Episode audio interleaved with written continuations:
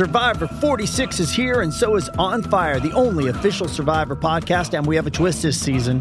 The winner of Survivor 45, Dee Valladares, will be joining us every week. We're going behind the scenes of the biggest moments, the how and the why things happen, and the strategy and analysis you can only get from someone like me, a Survivor winner. Listen to On Fire, the official Survivor podcast, wherever you get your podcast.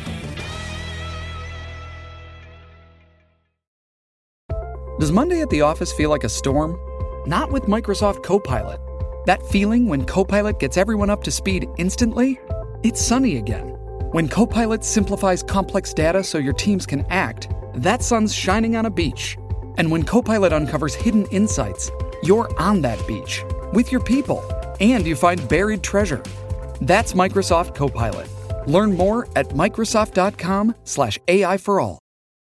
No Limit, la serie de acción y espionaje francesa creada por el prestigioso cineasta Luc Besson, llega a Cosmo. Su protagonista es Bazon Liberati, un agente con una enfermedad incurable. Sin embargo, a Bazon se le presenta una oportunidad única en la vida, aceptar una oferta de trabajo de una misteriosa organización secreta del gobierno a cambio de acceder a un tratamiento médico experimental. El agente deberá aprender a llevar esta nueva vida secreta delante de todas las mujeres que le rodean, ya que su hermana, también agente de policía, su exmujer y su hija adolescente creen que es un simple instalador de alarmas. ¿Qué será más difícil para Bazón? ¿Luchar contra el terrorismo internacional? ¿Guardar las apariencias? Seis meses, un año a lo sumo. Lo siento. Aunque hay un tratamiento experimental, una forma no de curar, pero sí de ganar tiempo. Por la presente acepta su incorporación en la red Hydra, expertos en la lucha contra el crimen internacional. A cambio de sus servicios al Estado, accederá al tratamiento experimental NH13. Como agente del Hydra operará al margen de la legalidad.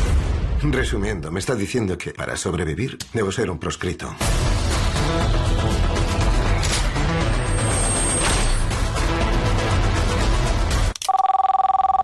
Hola, cariño. ¿No te molesto? No, no me molestas. Estoy con un cliente. Le he dado un presupuesto, lo está pensando. No hay nadie en mi vida. Solo está mi hija y tú. Estás muerto. No me marcharé. ¿Hasta cuándo? Me quedaré hasta mi último suspiro, te lo prometo. Acción, diversión y mucha adrenalina el próximo viernes 10 de mayo a las 22 horas en el estreno en doble episodio de No Limit en Cosmo.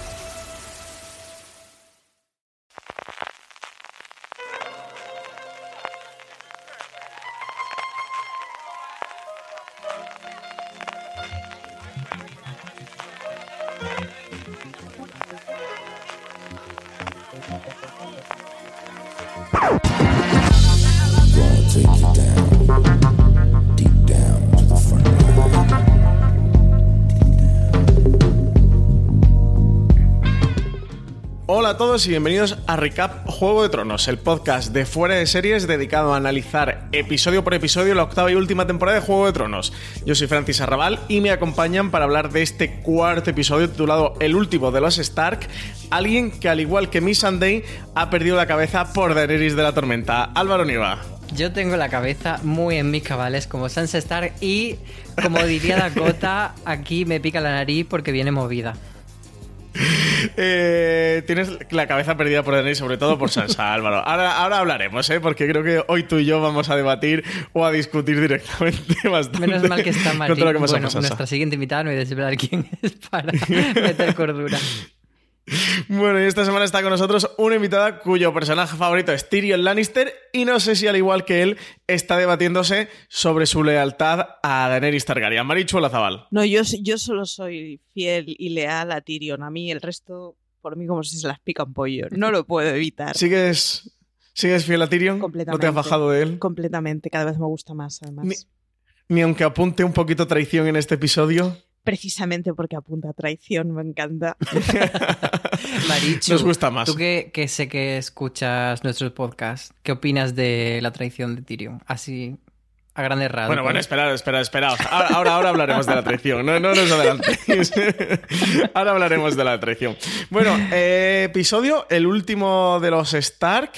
Em, un episodio que ha tenido mucho diálogo. Venimos de la larga noche en el que ha sido todo batalla, prácticamente batalla, esa mm, famosa batalla más grande rodada en el cine y la televisión que, que tanto han repetido, que nosotros también hemos repetido por aquí. Aquí un episodio muy cargado de escenas de diálogo que yo particularmente las disfruto muchísimo en Juego de Tronos, muy muy cargado, pero al final con sorpresita, ¿eh? al final ha habido ahí regalito con dragones y con un poquito de batalla, con un apunte o un incipiente eh, batalla que se va a producir entre las tropas de Daenerys, veremos Sillón y compañía contra Cersei Lannister por desembarco del rey, por el trono de hierro y sobre todo por el poder en los siete reinos.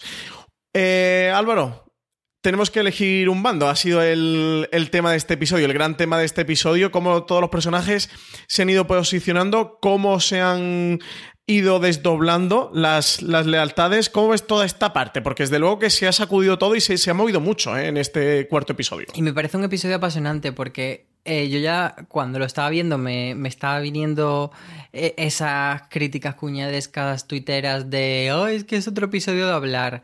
Y viendo que la gente no iba a ver eso precisamente, que es un episodio en el que pasan muchísimas cosas en esas conversaciones, porque todo el mundo se define, todo el mundo se quita la careta y mm, deja claro cuáles son sus objetivos de cara a la lucha por el trono, que es a lo que hemos venido nos engañaron a algunas personas, como hemos comentado, pensando que el, que el, trono era un McGuffin y que lo importante sería el rey de la noche. Y no, el rey de la noche ya no lo hemos ventilado y ahora lo importante es el trono y cómo está cada uno en eso. Entonces, por eso me parece muy interesante, pero aparte, luego, como tú dices, el episodio, yo pensaba que ya iba a acabar y de repente tenemos esa batalla naval súper chula que me parece que, queda un poco, pues, esas las dos cosas de Juego de Tronos, la épica y, y todo eso de urdir por detrás. Sí, ha tenido un poquito de cada. Maricho, ¿a ti qué te ha parecido este cuarto episodio? Pues a mí muy bien. Yo reconozco que no soy especialmente de episodios de batalla. Son muy épicos, lo reconozco, pero yo disfruto más los episodios como estos. Y luego además agradezco mucho que la, bueno, pues el pequeño momento de sorpresa no lo conociéramos de antemano. A mí que todo el ataque de Euron del que luego hablaremos eh, sea una cosa que nos haya pillado por sorpresa, la verdad es que me parece muy bien ya está bien de capítulos en los que estás viendo cómo se va a preparar todo y todo sale a pedir de boca según lo previsto, ¿no? Me, gusta ese, bueno, ese bailoteo un poco de quedarte tú delante de la pantalla ah, congeladito y luego por otro lado, mm, bueno, o sea, si este episodio no monopoliza la portada de la semana que viene, no sé qué lo hará, porque hemos tenido marujismos a punta pala. Pero ha parido la, la duquesa del príncipe Harry ya nos ha quitado el puesto en el hola. Bueno, le, dejaremos una noticia pequeñita abajo.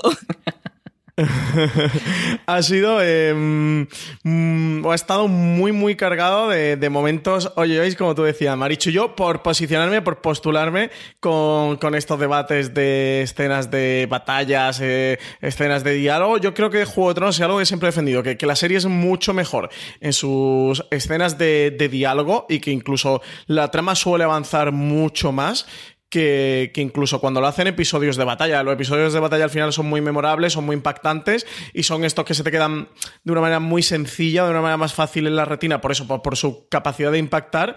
Mm, y ahí está Batalla de los Bastardos o Casa Austera, pero las escenas donde creo que Juego de Tronos alcanza cotas eh, mm, inalcanzables para otras series, sean sus escenas de diálogos y hemos tenido muchas y muy potentes en este episodio. Bueno, como hemos tenido unos arpones destrozando barcos nos gusta.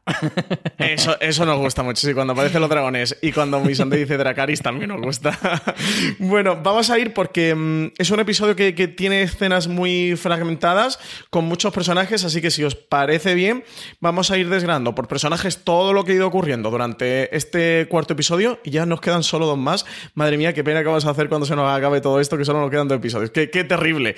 Eh, empecemos si queréis por John Aeris, por John y Daenerys, eje central del, del episodio. Quizá junto a Cersei había otros personajes que también han tenido mucho protagonismo, pero lo que se sigue cociendo entre Jon y Daenerys sigue siendo esencial para el destino de ese trono de hierro, ese trono de hierro que como decías Álvaro antes, no era ningún MacGuffin, nos llegamos a creer que sí, que lo, lo verdaderamente importante era la batalla contra el Rey de la Noche. El Rey de la Noche ya nos lo hemos ventilado, o mejor dicho, Arya se lo ha ventilado, pero eh, tenemos aquí la disputa por el trono.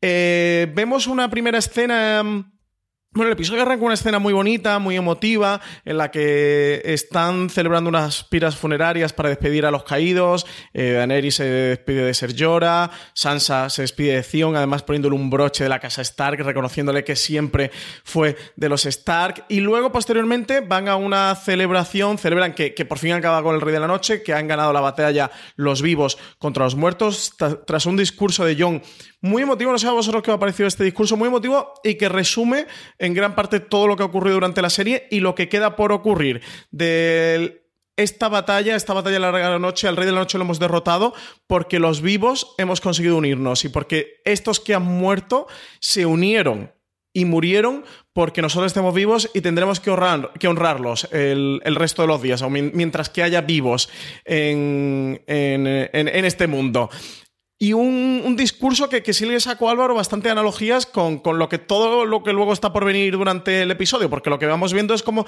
se están precisamente rompiendo y fracturando esas lealtades que el Rey de la Noche sí que consiguió unificar. Efectivamente, es, es, que es, claro, nos hemos unido todos por un objetivo muy grande común, pero cuando ese objetivo se ha terminado, cada uno va a barrer para su casa. Entonces ahí está el kit de la cuestión de lo que viene ahora. A mí me parece un discurso bastante de capitán obvio, la verdad, el de John. Y en esos momentos yo lo que me estaba planteando era si las piras de incinerar gente las preparaban antes de la batalla o después a prisa y corriendo.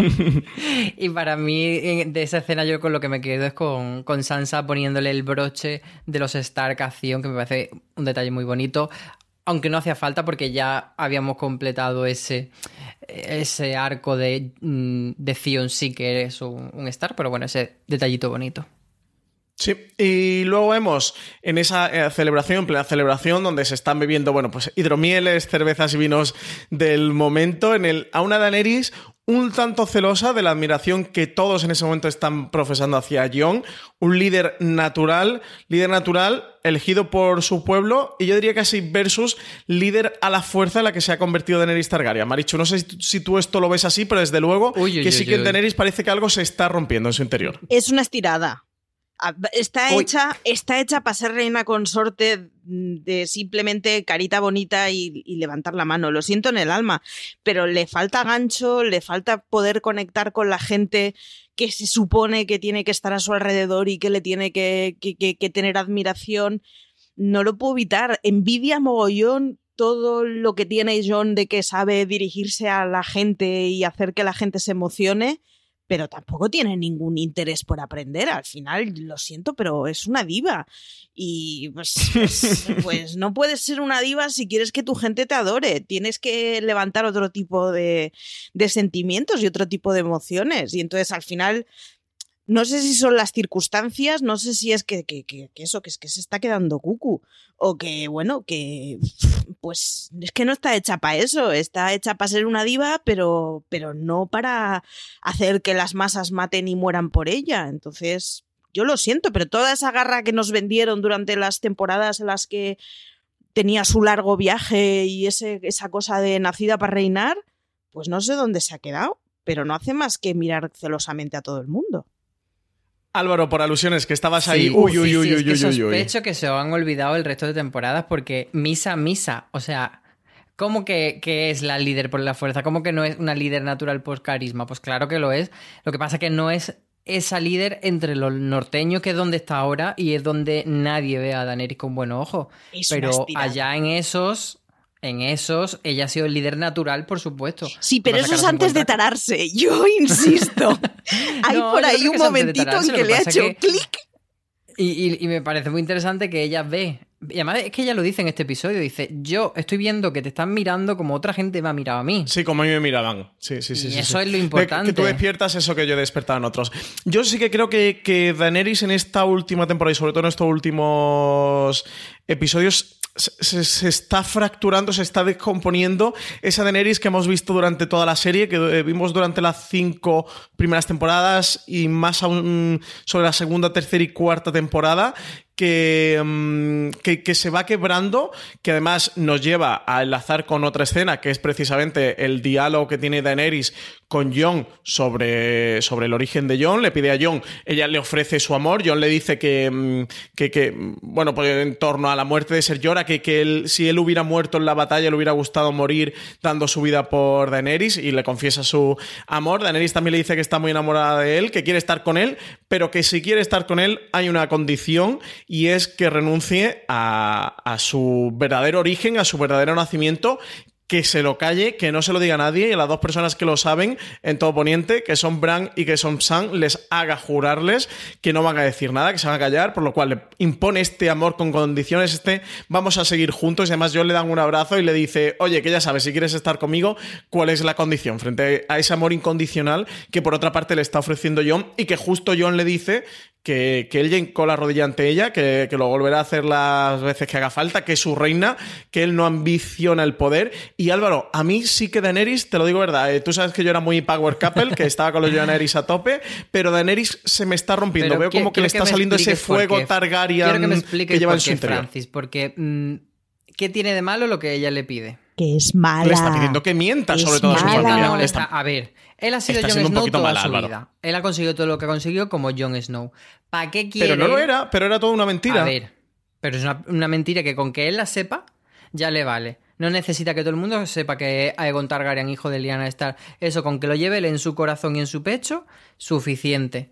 Si él de verdad, si él de verdad quiere a Daenerys y quiere estar mm, como un segundo detrás de Daenerys, no tiene que decirle a todo el mundo, oye, que soy el verdadero legítimo por la rama de los Targaryen, pero no pasa nada. Me quedo Álvaro, no es amor que le pidas renunciar a Jon eh, Daenerys a su origen eso no es amor, eso es la ambición y el egoísmo. Es que no se lo cuenta a los demás. de Daenerys que le está rompiendo por todos los poros. No es que no se lo cuente a los demás, Álvaro. Es que no se lo cuente a Sansa y a Arya, que para él son muy importantes. ¿Qué clase de amor tienes por alguien que le pones como condición ser un mentiroso con la gente que tienes importante alrededor. si nos ponemos a, a malas... a Sansa hace dos capítulos. No me vengas ahora con Nada. Piscina de barro voy a acabar pidiendo hoy. Si nos ponemos a mala... O sea, yo entiendo a Cersei. Es una tía que tiene unas finalidades y tiene muy claro que, que consigue lo que quiera a costa de lo que sea. Yo eso lo respeto entiendo perfectamente el rollo, este flower power que tenía Ned Stark del de, honor y todas estas historias. Lo puedo entender. Lo que no me vale es que me lo mezcles. Y es que me hables de amor, de sentimientos, de lealtades y de, de cosas ñoñas, pero a la vez tienes que ser malo y mentir a tu propia familia. Que no, que eso es ser muy cruel, que no se quiere así a la gente. Está cucú, en Pero serio. Entonces, lo que, entonces, si John, es que, vamos a ver, si John dice que él es Aegon Targaryen, le quita primero la herencia legítima del trono a Daenerys y le quita todas las posibilidades de acceder al trono. Que él dice que no lo quiere el trono. Pues chicos, es que lo tienen muy fácil. Álvaro, y no lo quiere, pero una cosa es que él quiera el trono y otra cosa es renunciar a su verdadera identidad. Es lógico que él quiera tener su verdadera identidad, una identidad que se le ha negado siempre desde su nacimiento. Él, desde que es un bebé siempre lo han criado y lo han educado y todo el mundo lo ha tratado como un bastardo. Recordemos el primer episodio de la serie y recordemos la escena con los lobos wargos y es lógico que él quiera su posición y que él quiera el reconocimiento de su madre, de Lyanna Stark y de su padre, de Rhaegar Targaryen. Es lógico que él quiera ese reconocimiento eso no quiere decir que, él le esté trampeando con, no, no, yo es que quiero que se me reconozca mi origen, pero lo que de verdad quiero y mi, interés espurio es el trono. Yo le creo, él, se le nota que, que, es honesto cuando dice que no quiere el trono, pero es lógico que él quiera y sobre todo, como dice Marichu, a Sansa y a Arya y sobre todo a Arya eh, decirle su verdadero origen y sobre todo cuando mm, no nos saltemos a la, o si queréis saltamos a la escena que viene después en el que ellas le juegan la carta de es que eres nuestro hermano y es como bueno, realmente soy vuestro primo. el, momento de Bran. ¿No tienes algo que decirle? Creo que el, único sentido de Bran en toda la temporada es ese momento en el que le dice, haz lo que quieras, tú verás, ¿no? Es fantástico. O sea, mira que, que yo eh, lo veo súper muñeco y que no pinta nada en la mitad de las escenas en las que aparece pero ese momento de mira, haz lo que quieras, o sea, es fantástico. Pero es el mejor alivio cómico impretendido de la serie. Totalmente. Sí, sí, sí, sí. Va ganando puntos, eh, Bran. Bueno, os voy a pedir que os posicionéis con, con John Eris y con qué va a pasar. Marichu, dime qué crees que va a pasar o, y también qué, qué te gustaría que, que ocurriera entre esta pareja. ¿Cómo crees que se va a desenvolver todo? Porque se está complicando cada vez más el asunto, ¿eh? Tengo que reconocer que es que tengo un problema y es que me, me están cayendo mal los dos. A mí John me, me, había parecido siempre un soso y me sigue pareciendo el mismo soso, pero es que ahora a Daenerys le estoy cogiendo un paquete increíble. Entonces, claro, si encima en el otro lado está Cersei, que no lo puedo evitar, cada vez que es que, es que me encanta esa mujer. Entonces es como, jo, me gustaría que triunfara el bien, pero ¿en serio vamos a tener a Daenerys que, que, de verdad, primero no se lo merece, segundo, su gran argumento es, oye, yo es que soy la heredera. Pues no, desengañémonos. Mm. Claro, es que esa es otra, ¿eh? que, que Daenerys ha caído en su propia trampa de, Claro. de la legitimidad del Claro, trono. si, si to- si todo Con tu argumento es, es que yo nací para ello y luego resulta que no, pues chica, mm, date a un paso al un lado. Y si nos ponemos a quien ha sido formado para ello, y competencias y controles, pues para eso ya tenemos a Cersei, que, que lleva la corona como nadie. O sea que tú estás de ¿y Tyrion para cuándo, no? Tú lo quieres en el, trono. sí, sí. O sea, yo llega un momento que quiero que se exterminen a todos, que Sansa esté en el norte y que, que Tyrion pues gobierne el todo, todo. Y le mande cartas de amor a Sansa. Totalmente. le mande cuervos de amor. Eh, Álvaro, yo sé que tú eres anti-Power Couple y anti-Jon Aerys. ¿Tú qué crees que va a pasar entre ellos? ¿Qué, qué- qué crees que va a ocurrir durante el quinto y sexto episodio? Pues no lo tengo muy claro, pero yo espero que Daenerys se cargue a Jon de una puta vez porque estoy harto de este hombre. Mm, de verdad, es que no lo soporto. Mi- Mira, me voy a remitir, a remitir a unas palabras que ha dicho Marina hoy por nuestro grupo interno de Fuera de Serie que dice hay que estar muy ciego para seguir sin darse cuenta de que Jon es como el guiñol de Bangal con la cabeza de ladrillo.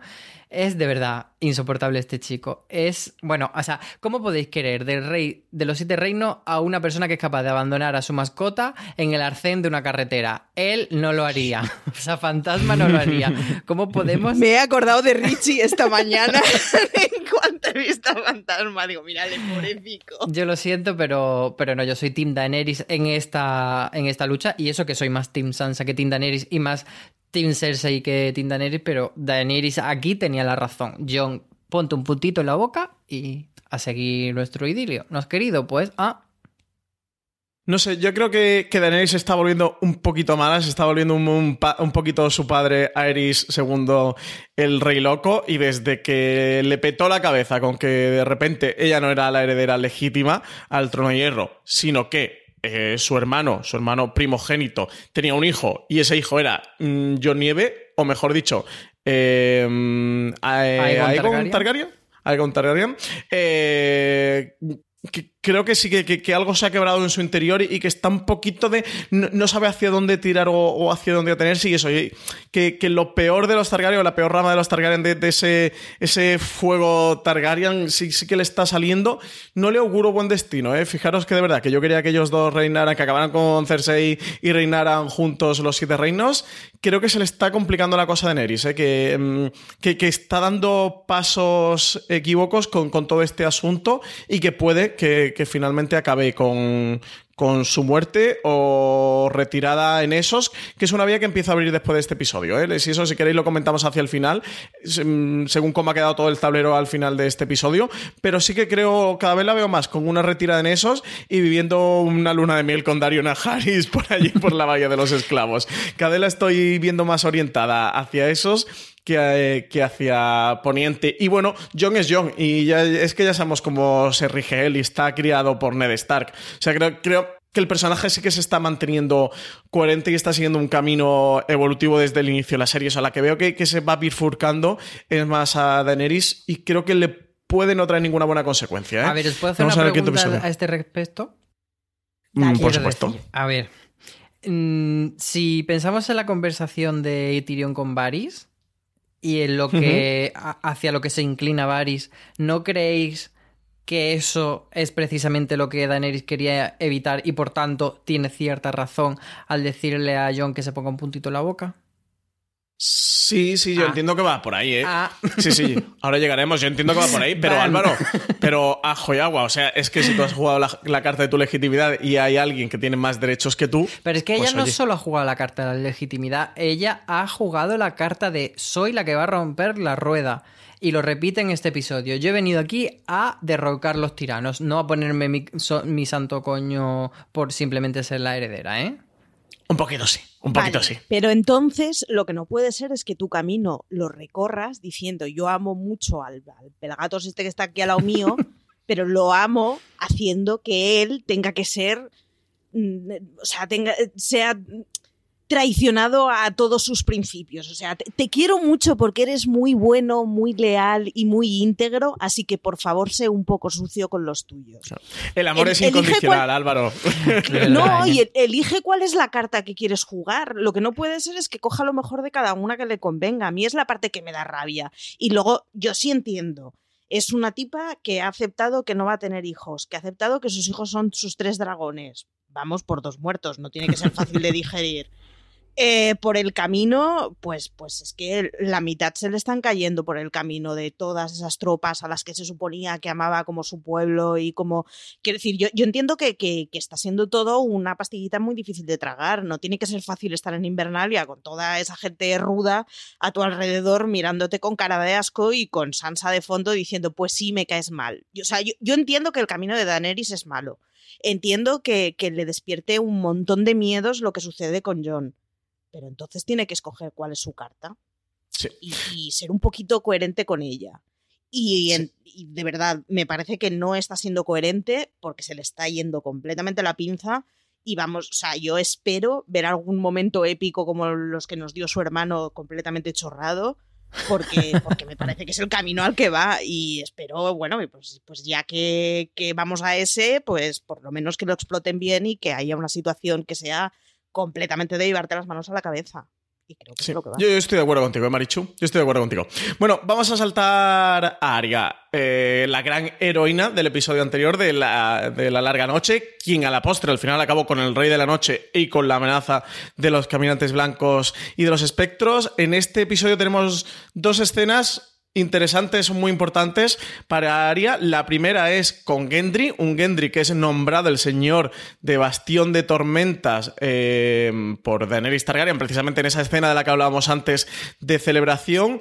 Una escena, como siempre, Daenerys empieza amenazando para luego dar el caramelito. Ya primero te pega el palo de, oye, que tú eres el hijo del que me mató a mi padre. Y luego, bueno, venga, te voy a dar esto. Que me hace mucha gracia el guiño, eh, Marichu, que le hace a Tyrion de, para que veas que yo también sé ser inteligente. De que no eres Sí, el único sí. listo aquí. Que yo también sé hacerlas. eh. Yo también de, de juegos políticos también he aprendido.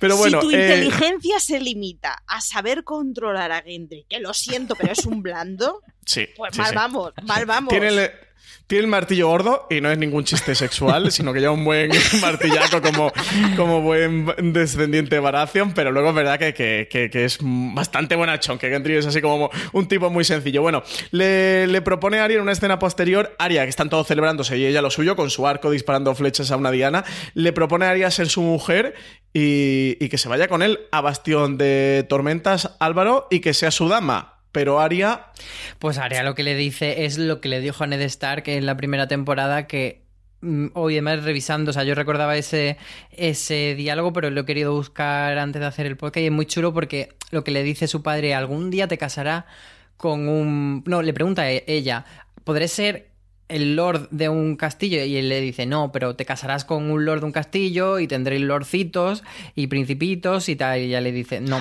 yo no soy eso. Y es justo lo que le dice a Gendry, es muy guay, que, que se cumpla esa predicción de su padre y ella, pues como ya le dijo a su padre, le diga, no. Sí, le dice este, pero no soy una, No soy dama. una dama. Precioso el guiño a, a esta primera temporada y esta escena con Ned Stark. Dicho que, que bien atado todo. ¿eh? Por cierto, este guion está firmado por Benioff y Weiss, por los creadores de la, serie, y, se nota en escenas de este tipo, en estos rincones de, de Juego de Tronos, se nota, se nota eso, el trabajo desde el guion también llevado desde el principio de la serie, Marichu. Está muy bien atado y yo además creo que Gendry es el tipo de persona que está hecha para tener 25 hijos y volver a su casa a la tarde y ya está, y sentarse a la mesa y cenar con su familia. Y Está para su hacerle pareja no puede 25 ser Arya. hijos. Es- además. Pero hubiera sido muy poco coherente que de golpe a Gendry le dijera, pues perfecto, pues te acompaño en tus aventuras, o que Arya renunciara y dijera, pues muy bien, pues ahora voy a ser una señorita en contra de todo lo que he peleado. Y está muy bien que, que el camino de Arya al final sea una cosa que escoge ella, ¿no? Él podría haber escogido a posteriori, siendo todo lo masculina que soy, todo lo agresiva que soy, podría haber escogido un vestido larguísimo y delicadísimo, pero, pero no iba conmigo y decidí que no, y me voy con el perro por nuestra senda tan felices. Me parece muy coherente, me parece muy bien hilado y me parece que son de esas cosas que, hombre, yo ya sé que es como mucho más bonita, ¿no? Eh, La historia de, pues al final Aria y Hendry tuvieron 25 hijos, pues ya lo sé, que es, que es mucho más más tierna, más dulce y más de lacitos, pero no es la que toca y no es el personaje que nos han vendido todos estos años. Si a Arya le toca estar en la batalla final, no sé si sobrevivirá a ella o no, pero le toca estar ahí. Sí, es muy interesante que, mm, que la- precisamente las dos escenas que tiene mm, Arya más importantes en este episodio, en un episodio que viene de acabar con el Rey de la Noche, sean dos escenas que refuercen a, Arya Stark después de pasar durante esa cuarta temporada y todo el camino que ha recorrido Arya de convertirse en nadie, cómo se esté reafirmando en ser Arya Stark y luego tiene una segunda escena con, junto al perro en el que Álvaro marchan juntos a desembarco el rey para cumplir su última misión y no volver. Además dicen los dos que no piensan volver a Invernalia. Sí, es que eh, tanto lo que comentábamos de no soy una dama como esto del perro, se nota que son cosas que están pensadas desde hace mucho tiempo para que, que cumplan un, un círculo perfecto. Y, y lo del perro es genial porque de repente vemos esa ironía que los dos saben que tiene la situación de decir, madre mía, con lo que hemos pasado, eh, de repente nos vemos los dos marchando Otra hacia el juntos, desembarco sí. del rey juntos. Y, Y otro guiño también a, a esas escenas que, que durante tanto episodio protagonizaron los dos personajes Totalmente, juntos con ese yendo a comentario caballo. diciendo de bueno, si me quedo moribundo, me vas a dejar otra vez. Bueno, vale, pues sí. Y, Dice, puede. Y yo me acuerdo mucho de ti, Franci, viendo eso, porque yo sé que tú estás deseando que pase la Clegane Ball. Y, Estoy como loco. Por favor, sí, ¿eh? y Y este se empieza a cumplir. Además da que- indicios de que va a suceder, ¿no? Aquí hay dos, Álvaro. Está la Clegane Bowl, que recordemos que es este, este juicio ya por combate, este- esta batalla a muerte entre Sendor Clegane, que es el perro, y, y su hermano, que siempre, siempre se me olvida el, hermano, el nombre de, mm, del hermano, de la montaña. La Álvaro. montaña. La montaña. Sí, pero es algo Clegane, bueno. Y- el otro ¿cómo era Clegane. El otro, no me acuerdo. Son los dos Clegane, entre la montaña y el perro. Y, y luego que por otro lado, que Aria, y esto os quería preguntar, Marichu. Gregor, eh, perdón. Gre- Gre- Gregor. Gregor, Gregor. Gregor. Sí. Y que, que Aria, todo apunta a que si el perro va a matar a la montaña, Aria va a desembarco a matar a Cersei, que es la última que le queda de su lista. Ya ha matado al Rey de la Noche. Oye, pues ¿por qué no? Voy también a por Cersei, Marichu. Yo antes le decía a Álvaro, me estoy convirtiendo en una fan incondicional de, de la muerte carambola que decía Álvaro de Jamie por lo que se ha muerto, ya después de lo de Brienne. Desde luego necesito que muera. Y, y Arya con la cara de Jamie cargándose a Cersei, o sea, me, me parece una cosa muy poética y estoy haciendo últimamente apología de esa teoría directamente. O sea, la defiendo en cualquier lugar en el que se me permita. Así que yo efectivamente espero que, el perro y la montaña se enfrenten, que la montaña muerda absolutamente todo el polvo y el perro por fin se pueda vengar de esa putada que le hizo de pequeño, que hay que, o sea, ya hay que estar torturado para hacerle eso a un hermano pequeño y, y que Arya se ventile a Cersei sería, o sea, me parecería maravilloso por Arya y me parecería una muerte muy digna por Cersei, se merece que le mate a alguien que realmente sea un caballero entrenado para ello y no cualquier pelandrusco, o sea que me parecería una cosa maravillosa. Álvaro, ¿tú ves a Aria matando a Es Cersei? que si no, no hay. O, o sea, ¿por qué se va a desembarco del rey si no es para eso? Pues obviamente lo va a intentar. Mm, Sí que me da la sensación de que mm, podría parecer como que Arya se lleva los dos puntos, los dos tantos gordos del final Sí, de la serie. sí. Podría ser demasiado. mm, eh, pues eso, reincidente, pero eh, claro, esa trama es muy difícil que no vaya hacia ahí. Entonces, me parece que la carambola de Arya con la careta de Jamie es la carambola perfecta. Y ahora que los dos van camino de desembarco del rey, pues bueno, podemos ver un encuentro de los dos para que eso suceda. Sí, Bueno, sí, y que sí. además, grandes luchadores, qui- ¿quiénes nos quedan? Quiero decir, John a estas alturas se va a marcar ese tanto, por Dios no, ¿eh? O sea, como, como rediman al inútil de John haciendo una cosa así, cargándose a Cersei, a mí me da un Harry, yo lo No aviso. insultéis a Jon O en sea, mi presencia, ¿eh? por favor, os lo pido, respeto en este podcast a Jon. Pero, Marichu, realmente yo creo que no Nada, hace es un falta. marmolillo.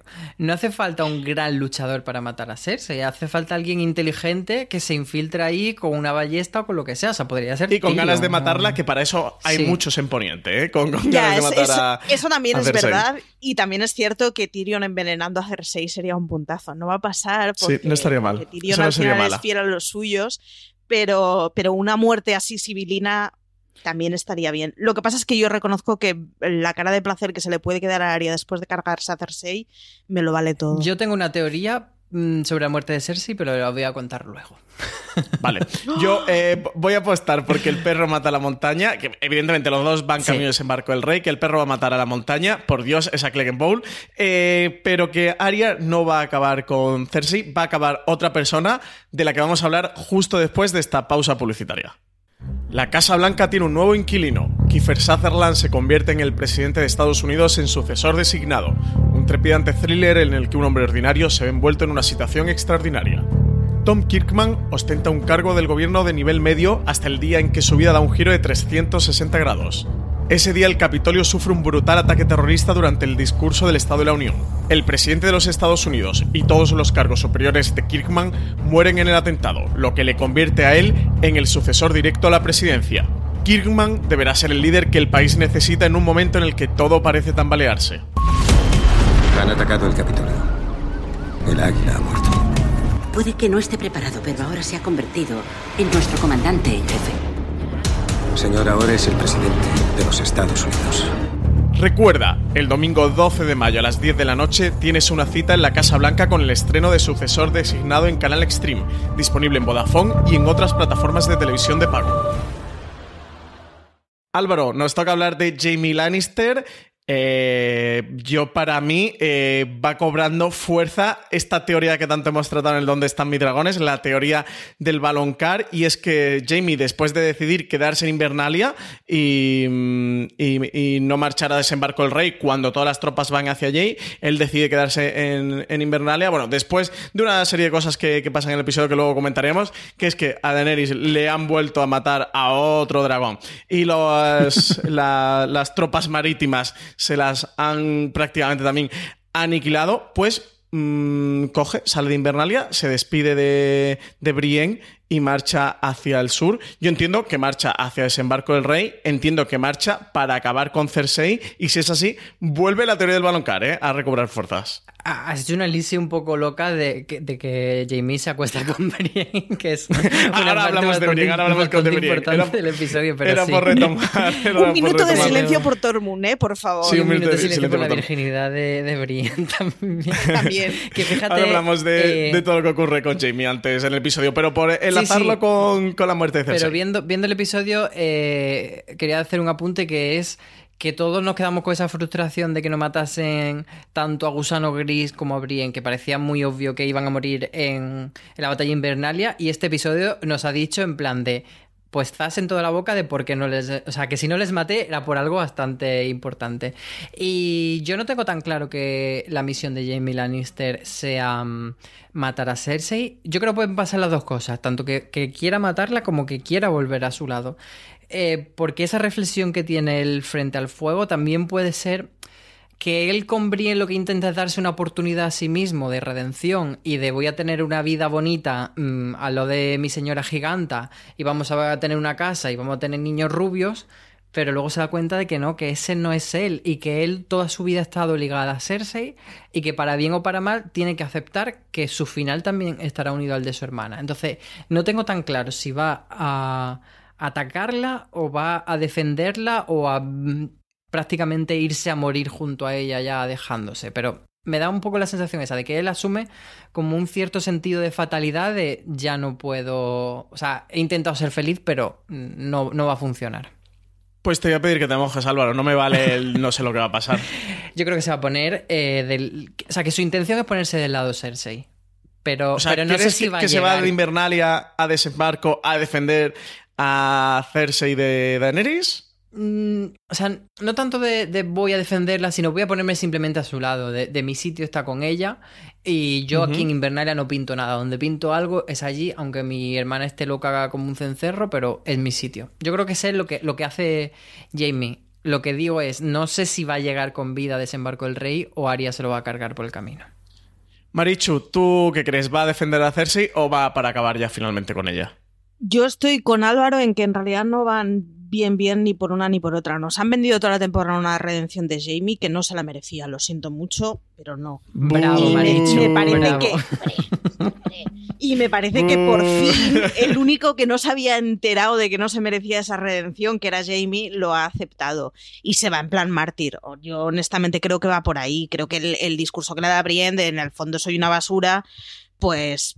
Porque lo es. Lo que le porque lo es, porque lo es, y desde luego romperle el corazón a mi Brienne es el último de sus clavos en el ataúd. Pero, pero yo creo honestamente que se va en plan mártir de, pues, pues me ha arruinado la vida y he hecho la basurilla toda la vida al lado de mi hermana y hemos sido el mal malicioso, pues lo que me toca es ir a morir. No sé exactamente, no creo que sea una cosa de ir a morir jurando lealtad a la rubia de mi hermana, pero sí que creo que es una cosa de bueno, no, no merezco un final feliz y sobre todo no merezco un final tranquilo. Ahora, para que, para que la teoría o nieva de um, Arya matando a Cersei con Jamie sea cierta, y yo, vamos, estoy a tope con ello, necesitamos que en algún camino intermedio Jamie muera para que Arya se lo quede, con lo cual tampoco va a poder hacer el mártir delante de Cersei. Un pequeño paréntesis hablando de esto de las caretas que vi un tweet que me hizo mucha gracia es... Em, ¿Cuántas veces habrán follado Gendry y Arya con la careta de Lord Frey? Me hace Ay. ¡Qué asco, Álvaro! ¿En serio? ¿En serio? ¡Qué asco! Bueno, eh, yo voy a apostar porque mm, Jamie se va a desembarcar el rey para matar a Cersei. ¿eh? Creo que va a acabar con ella y, creo que va a ser. Eh, se, va a cumplir la. Al menos, ya, que otras teorías se nos han ido cayendo por el camino, creo que la teoría del Baloncar, que además nos la introdujeron con, con Maggie la Rana, con esta profecía en el que Cersei de niña visitaba a esta bruja. Pero no sabía lo del Baloncar en la serie. En la serie cortaban justos, bueno, le sale la parte de la teoría en el de, los niños, de que de oro serán sus coronas y de oro serán sus mortajas y tal. Pero yo creo que sí que la van. Yo creo que, creo que sí se va a cumplir, que esta teoría al menos sí que la vamos a tener. Todo el resto se nos, han ido al mes por ahora. Pero fíjate, es cayendo por el camino. ¿eh? Precisamente eh, es con lo que nos ha pasado con Azora High. Es lo que me hace creer que lo que no, hay del baloncar en la serie es por algo. O sea, siempre hemos, hablado de esto, de qué cosas se dejan dentro, qué cosas se dejan fuera. Eh, sobre Azora High había muy poca información en la serie y han quedado, y por eso mucha gente está ahora enfadadísima, porque diciendo, ah, no ha habido Nisa Nisa y tal, pero es que no había nada de eso en la mm. serie. Entonces, que no se pronuncie lo del balón cara en la serie me da que pensar que puede que no sea así. Dicho esto, pues dicho esto, quiero que te mojes porque tú me has dicho que me moje y tú no te has mojado del todo. ¿Va Jamie a cargarse a Cersei, pero se la va a cargar o no? Eso, eso es a lo que iba ahora. Yo creo que, sí que se ha ido a desembarco a matar a Cersei. ¿Por qué lo creo? Porque cuando se despide de Brienne, él precisamente, que, durante la mm, última, eh, séptima temporada mm, ha, llevado este camino de redención, ya sobre todo cuajándose cuando decide abandonar a Cersei y cumplir su palabra, ir al norte a Invernalia a defenderla y a luchar contra los muertos ya tiene esta piedra de toque final cuando ves que Cersei otra vez se está imponiendo, que se está imponiendo a Daenerys, que al final él sabe mm, que puede ganar la mala, que se, que se ha cargado hasta un dragón y que está con Euron a su lado. Creo que él ya termina de hacer esta expiación de los pecados final después de confesarle a Brienne lo que hizo. Cuando tenemos la escena del segundo episodio de esta temporada, de esta octava temporada, en el que se encuentra con Bran y, ve que, que, Bran no va a decir nada, que no lo va a delatar y, él se guarda el secreto. A Brienne se lo confiesa, le dice todos los pecados que cometió y además los acompaña todo de hice esto por Cersei, hice esto por Cersei, hice también esto por Cersei. Y creo que, cuando, cuando vea que Sansa está mm, hablando en Invernalia y contándole todas estas novedades que vienen de desembarco del rey, eh, lo que él piensa es la misión de acabar con Cersei es mía, es mi responsabilidad. En parte ella es este monstruo porque yo se lo consentí, porque yo estuve apoyándola en todo momento y a quien le toca acabar con ella es a mí. O quien él cree que puede acabar con ella es él. Y creo que le ha ido directamente a matarla. Que él se desprende de esta vida de pin y rosas que le podría quedar junto a Brienne por cumplir su misión en la que él cree que es su misión. Y aquí lo uno también con todo este refuerzo que nos han hecho durante toda la serie, estas ocho temporadas, de que Jamie Lannister era el matarreyes por la muerte de Aegon II Targaryen y en el que ahora de nuevo volvería a ser el Matarreyes porque mataría a Cersei Lannister, que es la reina de los siete reinos, aunque Daenerys diga que no, pero sí en que es la caso, reina de los yo siete creo que reinos. si, si va a matar a Cersei, después va a un suicidio. Porque yo Es- eso es lo que iba a es- decir. eso iba a preguntar. Esperad, O sea, esperad, esperad, que no ¿cuál me es- dejáis, qué no me es el dejáis momento acabar. todos lo después? sabíais ya que lo has No dicho me yo. dejáis acabar. A ver, yo viendo el episodio, María, eh, le voy a robar la teoría a María Santonja porque realmente le ha dicho ella. Ella ha dicho, dice, creo que aquí, eh, dice, y seguramente esto también está en los libros, George R. R. Martin haya podido hacer un Romeo y Julieta, ¿no? Que, que ya sabemos que dentro de, de Canción de Hielo y Fuego, dentro de la saga literaria, hay muchos homenajes y, muchas semillas, tanto históricas como literarias. La, bueno, la más famosa y la que se suele recurrir habitualmente es El Señor de los Anillos, pero bueno, hay, hay muchas más semillas que eso, muchas más. Hay a Shakespeare y hay, un montón que ahora no vienen al caso. Que, mm, que incluyendo esta parte de Shakespeare, que, incluye mucho con la guerra de las dos rosas, etcétera, etcétera, que también esté metido eh, y Julieta en el que Jamie acabe con Cersei, la mate él. Y, y acto seguido, él se suicide él- y sea la redención final. Hemos visto la redención de Theon, cómo se sacrifica por defender a Bran de una manera absurda, pero se sacrifica por defender a Bran y que veamos que la redención final de Jamie se cuaje él matando a Cersei y después suicidándose. Yo voy a apostar por esto, ¿eh? Oyentes de Me está Fuera de dando mogollón de rabia porque lo veo coherente y me Esta está dando una rabia de Y os narices. digo cómo se va a suicidar Jamie. No, tú dices que le iba a matar a. Ahora Bueno, no vale bueno, que diga cómo se va a suicidar. que- Ha dicho que Arya lo va a En el matar. caso de que se suicide Jamie, os digo cómo se va a suicidar, porque eso sí que lo tengo muy claro. ¿Cómo? A ver, esta temporada hay muchas pistas escondidas en la cabecera de Juego de Tronos. Y cuando vemos la Fortaleza Roja, por ejemplo, Ah, torre, veíamos ¿no? el arpón que, que Eh, se detenía mucho y hemos visto ahora que el arpón era importante. Y hay otro detalle Sí. que yo siempre me fijo que, que es muy evidente, que hay una torre. Una torre redonda. sí, sí. Una torre redonda como la que estaban Jamie y Cersei cuando follaron en el primer episodio y tiraron al niño. Jamie se va a tirar por una torre. Como el tiro a Bran. Como el tiro a Bran. Sí. Va a ser el Sí, sí, sí. círculo final, porque además que estamos viendo muchísima, pues eso, lo que hemos hablado de Aria, que, que evoca esta, mm, esta conversación de la primera temporada. Estamos viendo muchísimas cosas que son cerrar el círculo con cosas que pasaron en la primera temporada. Sí, la misma escena de Y- Jamie con Bran del Sí, reencuentro. Todo, todo. Entonces Sí, yo está, creo me que... está dando muchísima rabia porque, o sea, no, no me gusta nada esa teoría, pero la veo del todo factible ¿eh? y no me está gustando nada. Yo a sí que es verdad. No el- sé si será ese suicidio de Jamie, pero estoy convencido que esa torre que vemos en la cabecera, alguien va a caer por esa torre. Yo ahora mismo si me Hay que preguntáis dos cosas que creo que va a pasar, una es que en el siguiente episodio es la batalla por desembarco del rey y la otra que Jamie va a matar a Cersei y lo que dice Álvaro, que se tire de la torre, ¿eh? Eh, o sea, va a haber un Romeo... Bueno, es que es el suicidio de Romeo... Bueno, Romeo y Julieta... No, era con. em, con- ¿El qué? Que era- no, que, sí, sí, pero que ellos se, se suicidaban con veneno, que era más elegante. Claro. Sí, Sí, sí, sí. pero. No, pe- pe- pe- el- eh, oh, qué rabia me está dando. es que además tiene, tiene todo el sentido. O sea, dentro del tipo de muertes que hay en Juego de Tronos, es de esas cosas que podría ser completamente. Y es una muerte muy épica, siendo muy poco ruidosa. Pero me da mucha rabia que al final Jamie Lannister va a ser el, el- el gran redimido.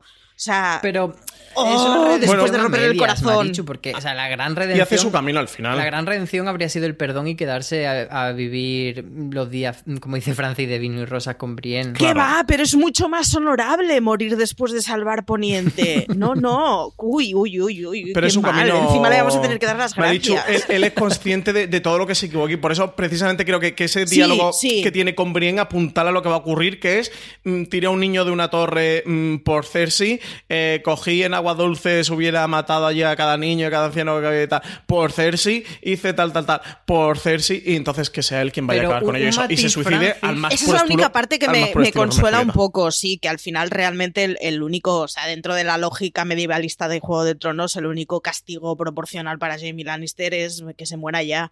Pero. Pero, Francis, yo Por quiero- cierto, feí- feísimo eso de pasarte toda tu vida siendo una rata rastrera y que tu máximo argumento sea, pero lo hice por Cersei. No, pero lo hiciste porque eras una malo. porque yo creo que Francis lo está entendiendo más como como que Jamie ve que toda la culpa es de Cersei y que entonces tiene que cargársela como un acto heroico. Y es que yo le veo como más sentido de fatalidad, más de asumir que él es parte de esa mierda. Sí, aunque sí, él sí, no, no, yo lo veo así. Sí, sí, Es yo el voy amor por ahí, trágico. exacto. Sí, pero, Sí, sí, pero no, yo lo veo no así. creo que sea como para liberar a la gente de Cersei, sino es más para un beneficio propio. Es como es es la cadena que me ata a la maldad y me la tengo que Yo quitar. creo que él se siente No, responsable y creo de, que, y de todo el creo que además es, es una cosa muy de, de- de épica griega, de al final el sino del, del héroe le persigue siempre, ¿no? Y al final hay un rollo con el que no puedes luchar y el que no puedes luchar es que estás atado a Cersei, que ha sido malo, malísimo y que lo que se merecen los Lannister es que se extingan todos, menos el único decente, claro que es Tyrion Lannister. Bueno, vamos a continuar, porque podríamos seguir hablando de esto de Jamie Lannister y, y la muerte de Cersei, que es una de las cosas más importantes que han pasado o que han podido pasar en este episodio de Luego Jugosas y de esas de hoy hoy hoy, pero nos hemos saltado comentar su escena con Brienne, por fin, su escena de, de Jamie Lannister con, con Brienne de Tard. Eh, pobrecito Tormund, como decía antes tú, Marichu, un minuto de silencio para Tormund, que, que se ha decidido ya irse al norte porque dice que aquí, al sur, como le llama Invernalia, no le gusta a, la mu- a las mujeres y prefiere irse allí al norte con los salvajes.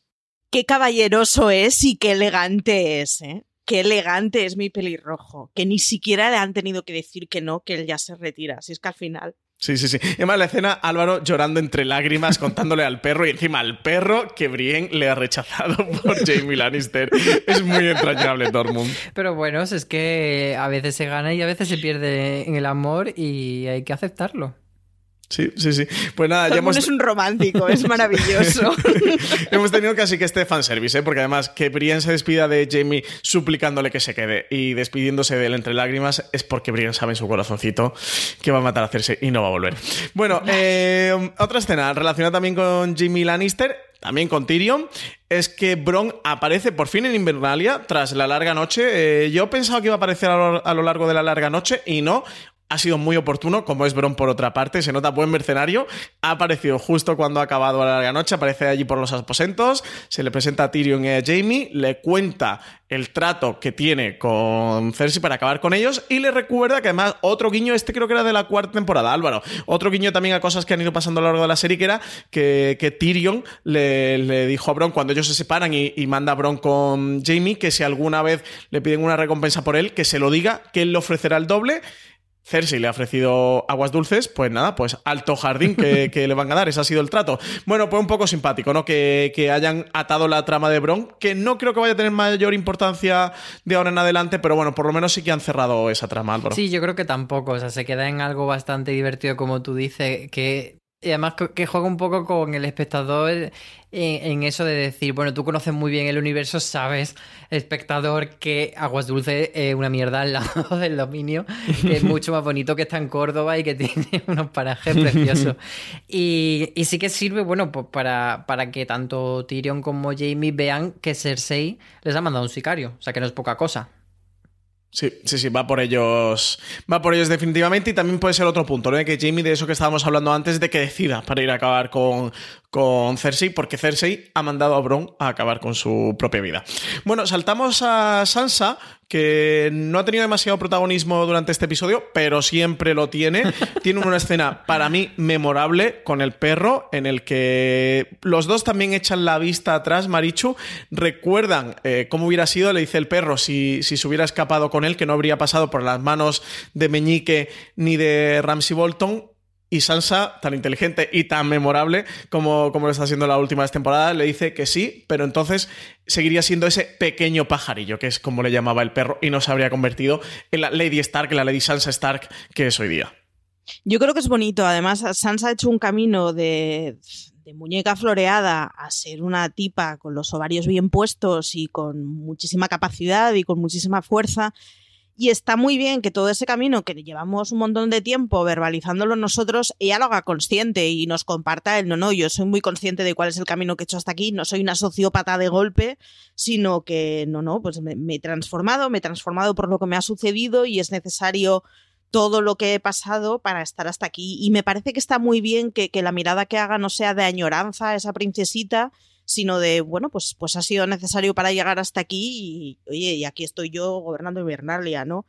Creo que, es, que, creo que era muy necesario esa conversación, creo que era necesario además que el perro vaya cerrando, fíjate, yo no tanto por Sansa, sino que el perro pueda ir cerrando las diferentes cosas que tiene, ¿no? Y, que así como Bron es un mercenario consciente y lo goza, el perro al final ha, sido siempre perro apaleado. A pesar del, chascarrillo, ¿no? Pero ha estado realmente un tipo que ha estado muy incómodo siempre en donde ha estado y ha matado por dinero porque no le quedaba otra y porque no encontraba a nadie con quien tener cierta complicidad, ¿no? Y está muy bien que vaya cerrando las cosas y que, que la gente que ha pasado por su camino, que sí lo guarda estima, bueno, pues se vaya. Yo honestamente creo que el perro es uno de esos personajes que tiene que acabar muriendo y que, que, tiene que acabar muriendo en batalla y es lo que le toca y es un soldado hecho para batallar y para morir ahí y no con 80 años delante de una hoguera. Pero, pero creo que lo tiene que hacer con la conciencia tranquila y está muy bien el que con Sansa haya tenido esa conversación en la que pues el perro haya sido consciente de que, bueno, pues en su momento, oye, estuvo al lado de Sansa y ella no le guarda rencor y ella ve que es necesario todo eso y, joder, pues qué bien has crecido, ¿no? Es un poco la cosa de cuando tienes un tío y le ves a lo largo del tiempo y te mira con cara satisfecho de, joder, ¿en qué te has convertido? Pues yo creo que es ese tipo de miradas la que, la que tiene que hacer el perro tanto con Sansa como con Arya y la verdad es que agradezco que ambas estén pudiendo cerrar las cosas con él y agradezco que Sansa pues, pues nos muestren que pues que no es ningún tipo de sociópata, que es que en algunos momentos les eh, perfiles que le hacen a Sansa seguidores y es como, oye, que no, que, que claro que es una tipa dura, es que es una tipa del norte que ha vivido lo que ha vivido, pues, pues es lo que le toca, pues claro que es dura, pero eso no quiere decir que no tenga sentimientos y que no sea consciente de lo que le rodea. Yo, la verdad es que a mí este tipo de escenitas cortitas que está viendo, que en este capítulo hemos tenido los guiños que comentábamos antes con Aria y ahora con Sansa, las agradezco muchísimo, la verdad. Bueno, em, aquí tenemos otra escena también relacionada con Sansa. Álvaro, en la que creo que tú y yo vamos a estar en desacuerdo porque hemos estado comentando antes de este podcast.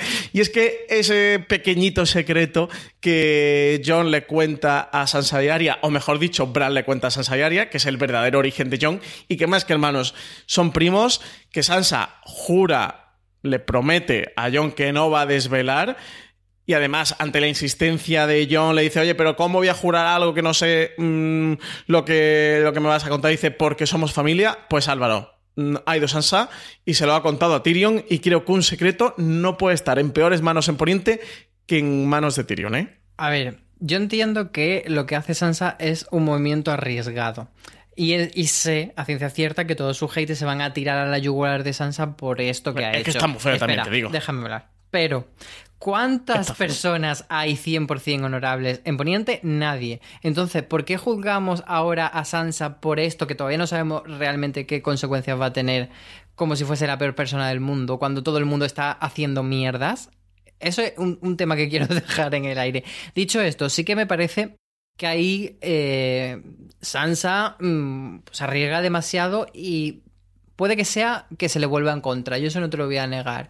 Pero me parece que Sansa ahí necesita jugar al Juego de Tronos y, y hacer una apuesta alta. Y entonces le puede salir bien o le puede salir mal, pero ella necesita jugar al Juego de Tronos. Y tiene sus razones para hacerlo. Porque es que hay una cosa que dice en, en este episodio que lo dice muy claro. Cuando dice que, mm, que, que, John se va a ir hacia el sur y que al hombre de los Stark nunca les ha ido bien en el sur, es una llamada a la primera temporada.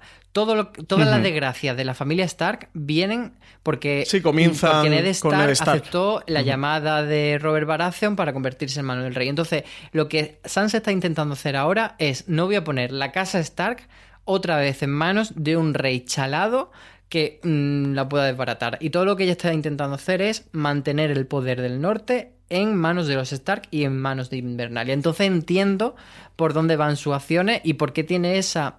Eh, que parece que hay una tirria contra Daenerys, pero realmente, eh, como vimos en, esa escena que compartió las dos, no es algo personal contra Daenerys, es algo que tiene que ver con su objetivo.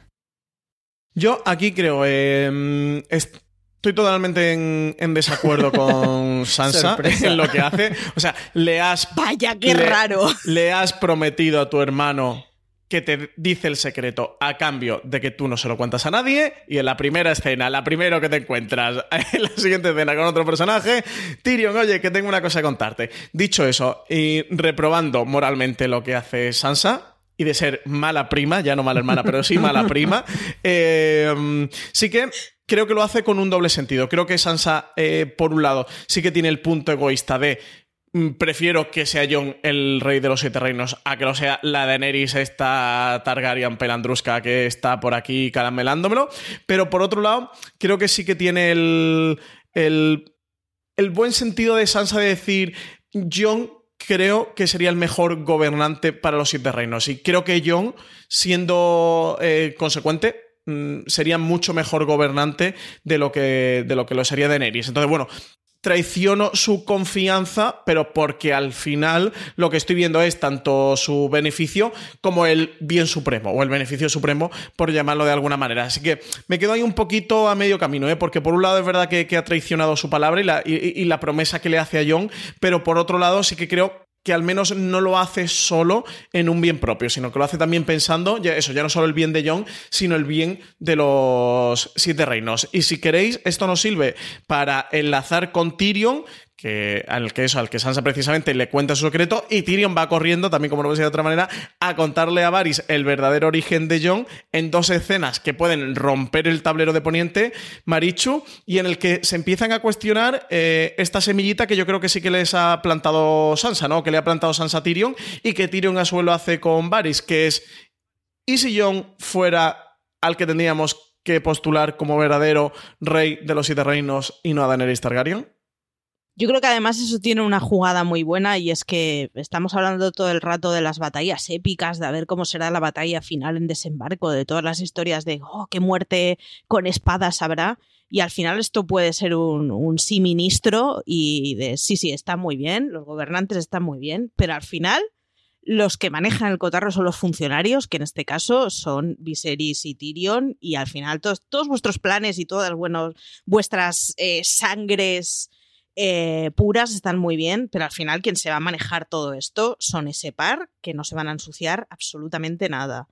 digo, me parecería muy irónico un final así y al final ni espadas ni historias.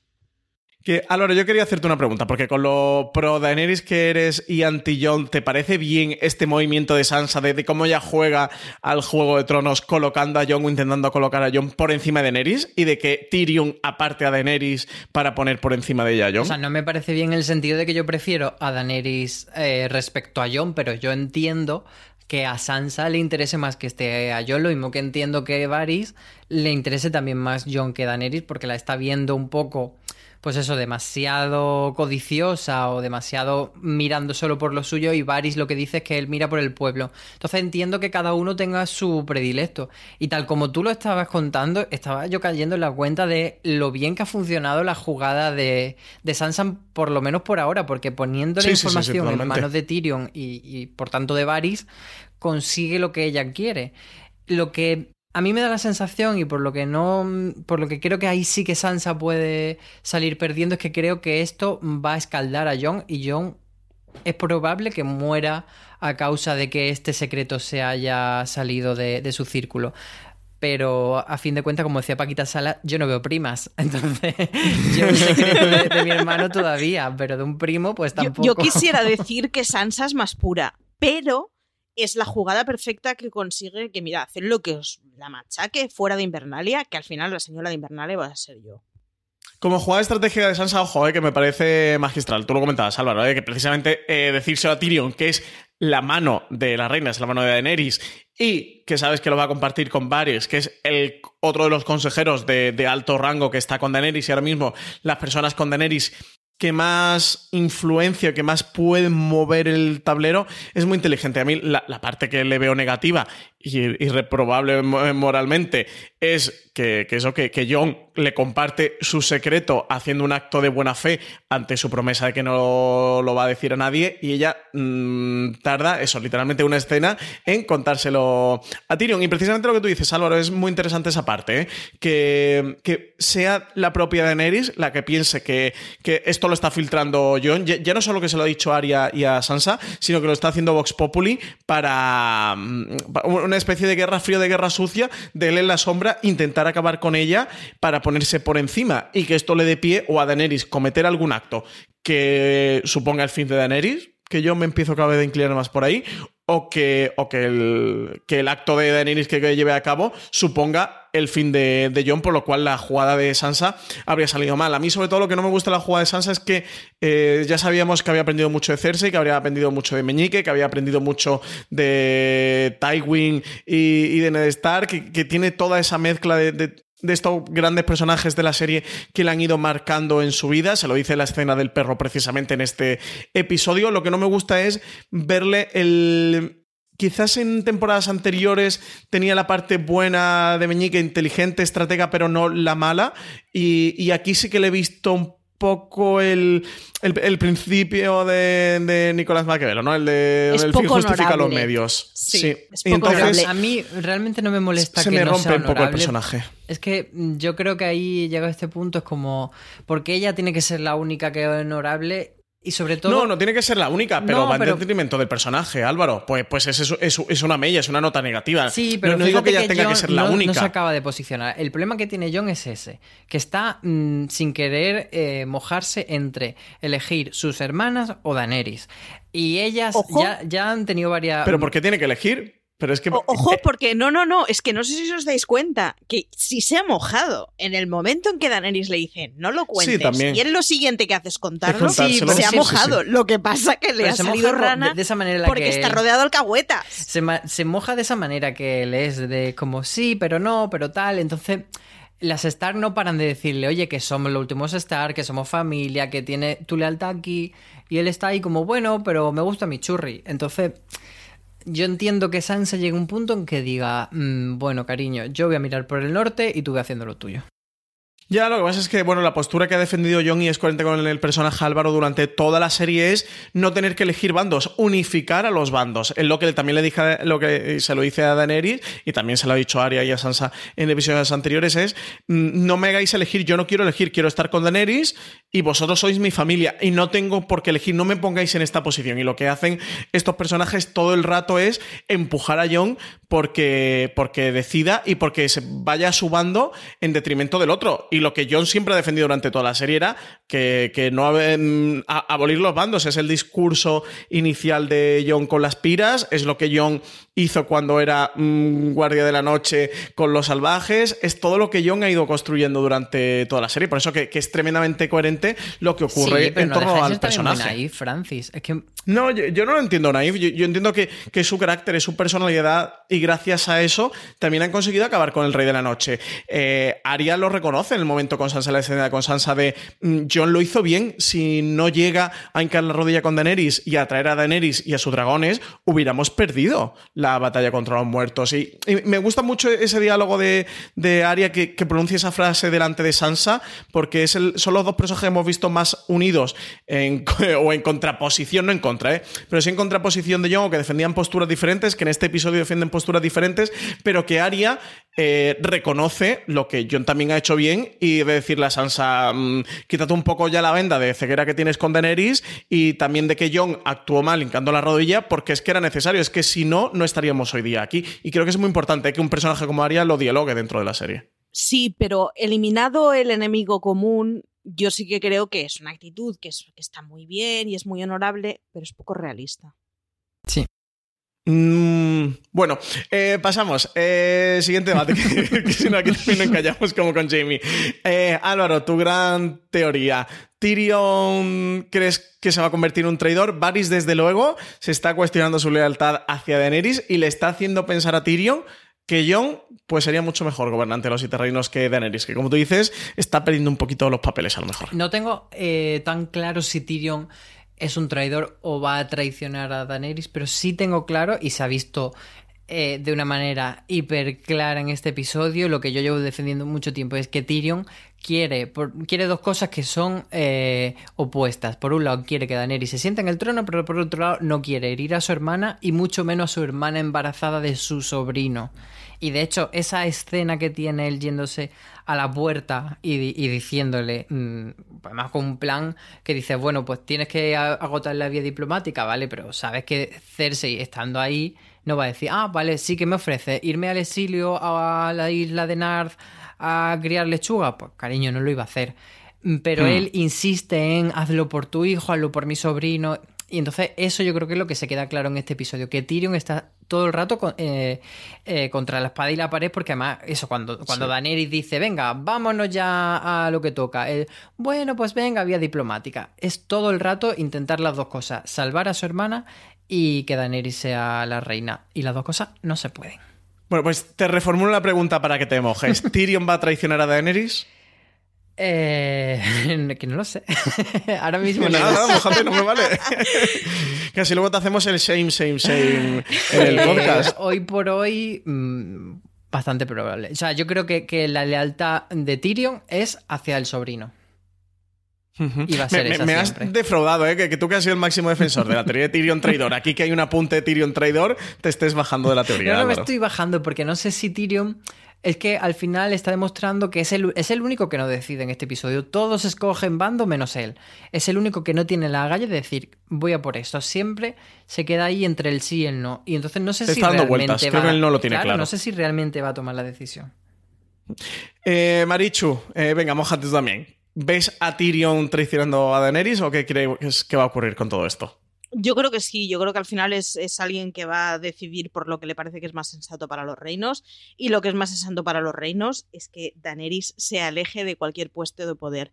Por cierto, mm, el bocachanclismo de Tyrion delante de la puerta, diciendo delante de Euron que ya sabe que está embarazada Cersei.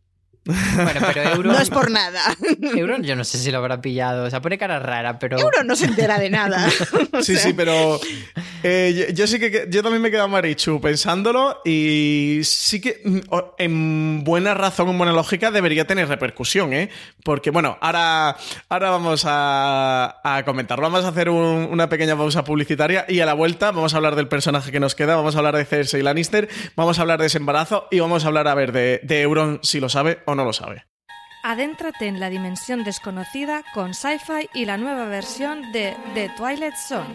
Vuelve la mítica serie de ciencia ficción de 1959, esta vez de la mano de Jordan Peele, ganador del Oscar por Déjame salir, quien será el maestro de ceremonias y narrador de The Twilight Zone en su versión original. La nueva The Twilight Zone está planteada como una antología que recoge el testigo de la serie original, adaptando la carga de conciencia social al público moderno a la vez que explora la condición humana y pone el foco sobre la cultura actual.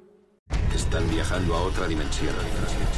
Una dimensión no solo visual y auditiva, sino mental, mental, mental, mental. Ahora están viajando por la dimensión de la imaginación. Acaban de entrar en los límites de la realidad. The Twilight Zone, el 14 de mayo, estreno solo en Sci-Fi. No te pierdas el estreno de The Twilight Zone el 14 de mayo a las 22 horas con doble episodio en Sci-Fi. Además, cada martes se emitirá un nuevo episodio a la misma hora y posteriormente estarán disponibles en el servicio bajo demanda de tu operador. Bueno, pues último personaje que nos queda por repasar de este cuarto episodio. Estamos comentando el, embarazo de Cersei Lannister. Vemos una escena con Euron Greyjoy en el que, bueno, Cersei le, mm, está pergeñando esta estratagema que ya comentamos en el podcast que se podría dar, que era hacerle creer que ese embarazo, que recordemos que viene de Jamie Lannister, fuera fruto de, cuando se acostaron, que lo vimos en el primer, segundo episodio, ¿no? Cuando se acuesta es el primero? Que se me va. No me acuerdo. He pasado tantas primero, cosas. segundo. No Yo creo que es el, primero, sí. Creo, sí, creo que creo recordar que en el primero, cuando se acuestan los dos personajes y eso le hace creer que su hijo. Yo creo que, Maricho, apuntando lo que tú, rescatando lo que tú comentabas antes, creo que sí debería tener cierta repercusión en el episodio anterior. Porque Tyrion le dice, o sea, ¿cómo Tyrion va a saber que está embarazada Cersei si acaba de quedarse embarazada de Euron? El hola que llega a Invernalia. El hola, tal cual, tal cual. Sí que además es una de esas cosas que al final Euron da la sensación como que es un tipo que pues, pues, pues ha apostado por un caballo ganador y va a seguir para allá. Mucho protagonismo le están dando para que sea alguien que eh, tenga un papel tan plano como pues ahora me caso con Cersei y todo lo que haga ella me parece bien y voy... No lo sé, ¿no? O sea, de golpe sacar una mano derecha que tenga tanto protagonismo sin que vaya a dar una segunda vueltita tiene que haber algo más de conflicto, yo creo, la relación entre Euron y Cersei. Tiene que haber un momento en donde diga, oye, si o nos usamos de verdad en plan importarnos un bledo, y entonces me da igual quién tengas dentro, o, tío, te has casado conmigo. Claro, ahora el caso es que están viviendo su momento más dulce, como dice Cersei, la unión entre el león y el kraken. Ella, pues eso, ha pergeñado un poquito este engaño, haciéndole creer que el hijo del que está embarazada es de Euron. Euron acaba con el segundo dragón de Daenerys, que Álvaro, no sé si tú te lo esperabas, pero yo me quedé con la boca abierta a decir, ¿what? ¿Cómo que ya se va a quedar sin el segundo dragón y que no va a llegar al quinto episodio? Y me parece, desde luego, metafórico que el primero de los dragones se lo quitara Daenerys el Rey de la Noche y que el segundo, aunque lo haya matado con su arpón Eurocreyo y bueno, pues realmente haya sido Cersei, ¿no? Los dos grandes villanos de la serie, al menos para Daenerys Targaryen, los dos grandes enfrentamientos, ha perdido un dragón uno con cada uno. Fue un auténtico what y además es que dices, bueno, le ha dado un arpón, igual se recupera ahí 300 arpones. Van siete más detrás, no, no. Pobrecito regalar nuestro dragoncito y, me parece pues, lo que comentábamos antes, que, que eso combina muy bien las dos magias de Juego de Trono en el episodio de esa parte como mucho más épica porque me parece una escena súper chula, tanto la muerte del dragón como luego cuando tira los arpones contra los barcos y, es verdad lo que dices, que, que, ya pues eso, dos dragones menos y Daenerys está ahí viendo cómo, cómo cae todo y, fíjate que me, lo que tú has apuntado antes, había hablado los dos de Daenerys volviéndose a eso, es una cosa que me parece que estaría muy bien. Que Daenerys de repente diga, mira, Mm, lo, que me está costando, lo que me está costando a mí llegar al trono de hierro, que nunca he vivido yo en Poniente, no conozco Poniente de nada, no me toca nada, y ahora me han cargado a mis y se están cargando dos de mis dragones, ¿para qué voy a arriesgar mi otro dragón cuando me puedo volver a mi Merín? Pues yo no lo veo tan mal. Me, tenéis hasta las narices, ¿no? me voy a criar cactus. y más, realmente, continente de origen de los Targaryen. Recordemos que ellos son de Valiria. Valiria está actualmente desaparecida. Nos la enseñaron en una pequeñita escena, creo que fue quinta temporada, cuando Ser Jorah lleva prisionero a Tyrion, y que además fue donde em, se contagió de la Soria Gris. Eso, la ciudad, está por la famosa maldición de Valiria, quedó desaparecida, quedó absolutamente destruida, pero recordemos que los Targaryen son de origen del continente de esos, no de Poniente. Así que no me parecería como un, un, buen giro final, ¿no? Que al final Daenerys terminara refugiándose en esos y acabando allí. Escena espectacular, ¿eh, Marichu? Eh, eso ya no solo acaban con, con el segundo dragón de Daenerys Targaryen, con Rhaegar, sino que también eh, acaban con media flota, con esos arpones que ha construido Kaibur, que destruyen cualquier cosa que se pone a su paso, ¿eh? Escena mm, muy buena y además de qué manera más tonta. Quiero decir, en una de estas escenas que piensas que va a ser casi planos de recurso y un par de conversaciones más bien ligeras de, uh, uh, vamos a prepararnos para la batalla y de golpe te encuentras con todo ese pastel. Está muy bien que uno de los dragones muera así en un ataque a traición y en un ataque por sorpresa. A mí me ha parecido un puntazo. Hemos visto unas imágenes fantásticas de barcos destruyéndose que los arpones contra los barcos siempre quedan la mar de lucidos. Y, bueno, y mi Sunday. Sí, y mi Sunday. Nuevo eh, zasca estratégico del bando de Cersei y Euron Greyjoy a Daenerys, y Tyrion y Varys de nuevo se la han vuelto a hacer, lo sufrieron ya durante la séptima temporada cuando fueron a asaltar Roca Casterly y ahora se la han vuelto a jugar, ¿eh? ellos que se la prometían tan felices, allí llegando a Roca Dragón y de repente le estaba esperando a Euron Greyjoy y eso, y les ha costado un dragón parte de los Inmaculados. Por cierto, comentamos en el anterior podcast, antes de que se me olvide, que, mm, que, que habían acabado con las tropas de Raki y siguen teniendo tropas de Raki, ¿eh? porque durante el episodio lo han llegado a comentar, Álvaro, de que sí que, que les quedan algunos cuantos Raki. Imagino que serían algunos que estarían dentro de, de Invernalia o algo así, porque los que había en el campo de batalla, desde luego, echaron a correr con su espada llameantes contra los espectros y nunca más se supo. Y Fantasma, que también hemos descubierto durante este episodio que sí que estaba vivo, porque también lo vimos junto con los Dothraki, ir, ir cabalgando contra los espectros y no lo volvimos a ver. Y eso, bueno, ya sabéis la ley de que si no aparece el cadáver no, no hay fallecido. Y sí, eh, Fantasma lo hemos recuperado, aunque ya lo hemos vuelto a perder para siempre, que se ha ido ahí al norte de su lugar de origen. tirado por ese ser inmundo y despreciable que es John Nieve. O sea, que no se nos olvide. Lo, lo ha liberado, Álvaro, No, lo ha no, no, dejado no. pues que vuelva a su Ni ha naturaleza. Si, pues, si es el primer ecologista, Ni yo un abrazo como el que le ha dado a Ariane y Meria. Lo he dejado ahí tirado en plan, anda, que Tal estás cual. lleno de, de mugre, anda. Sí, la oreja el pobre la lleva, se la han medio comido. Me parece Bueno, fatal. pues Lo han dejado, vamos. estrategia de nuevo eso, vencedora de, de Cersei y de Euron. Esta vez les ha costado un dragón, les ha costado gran parte de la flota, de las tropas de los Inmaculados, que llegan a duras penas a la orilla. La que no ha llegado es Missandei, que la consigue capturar Cersei. Cómo no, con una nueva frase eh, emblemática que es, mm, jactándose, dice, la rompedora de cadenas. con Missandei allí encadenada. De verdad, eh, qué, maravilla de personaje es Cersei.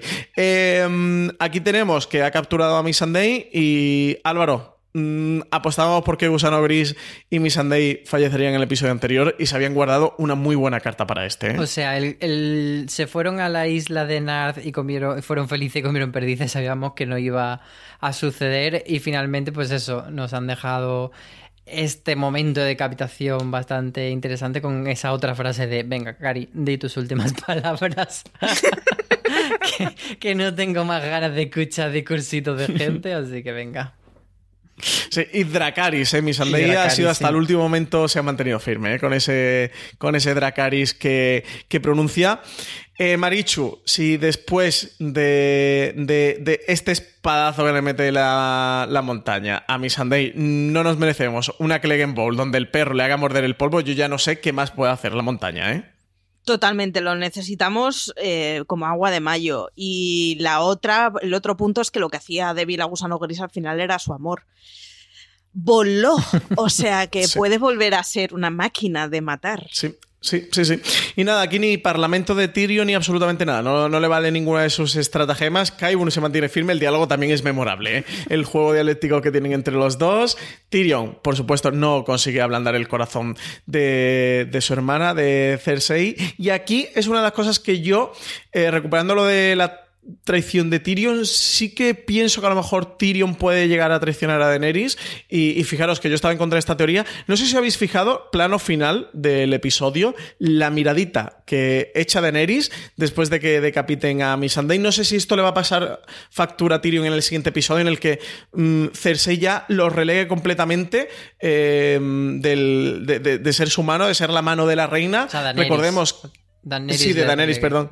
Sí. Recordemos que hace un par de episodios ya le, le hizo el jaque a um, Daenerys, a Tyrion, de mm, como no espabiles con tus estrategias, que sepas que, que hay otros esperando tu puesto, que eran Viserys y que era Ser Jorah. Ser Jorah ya no está.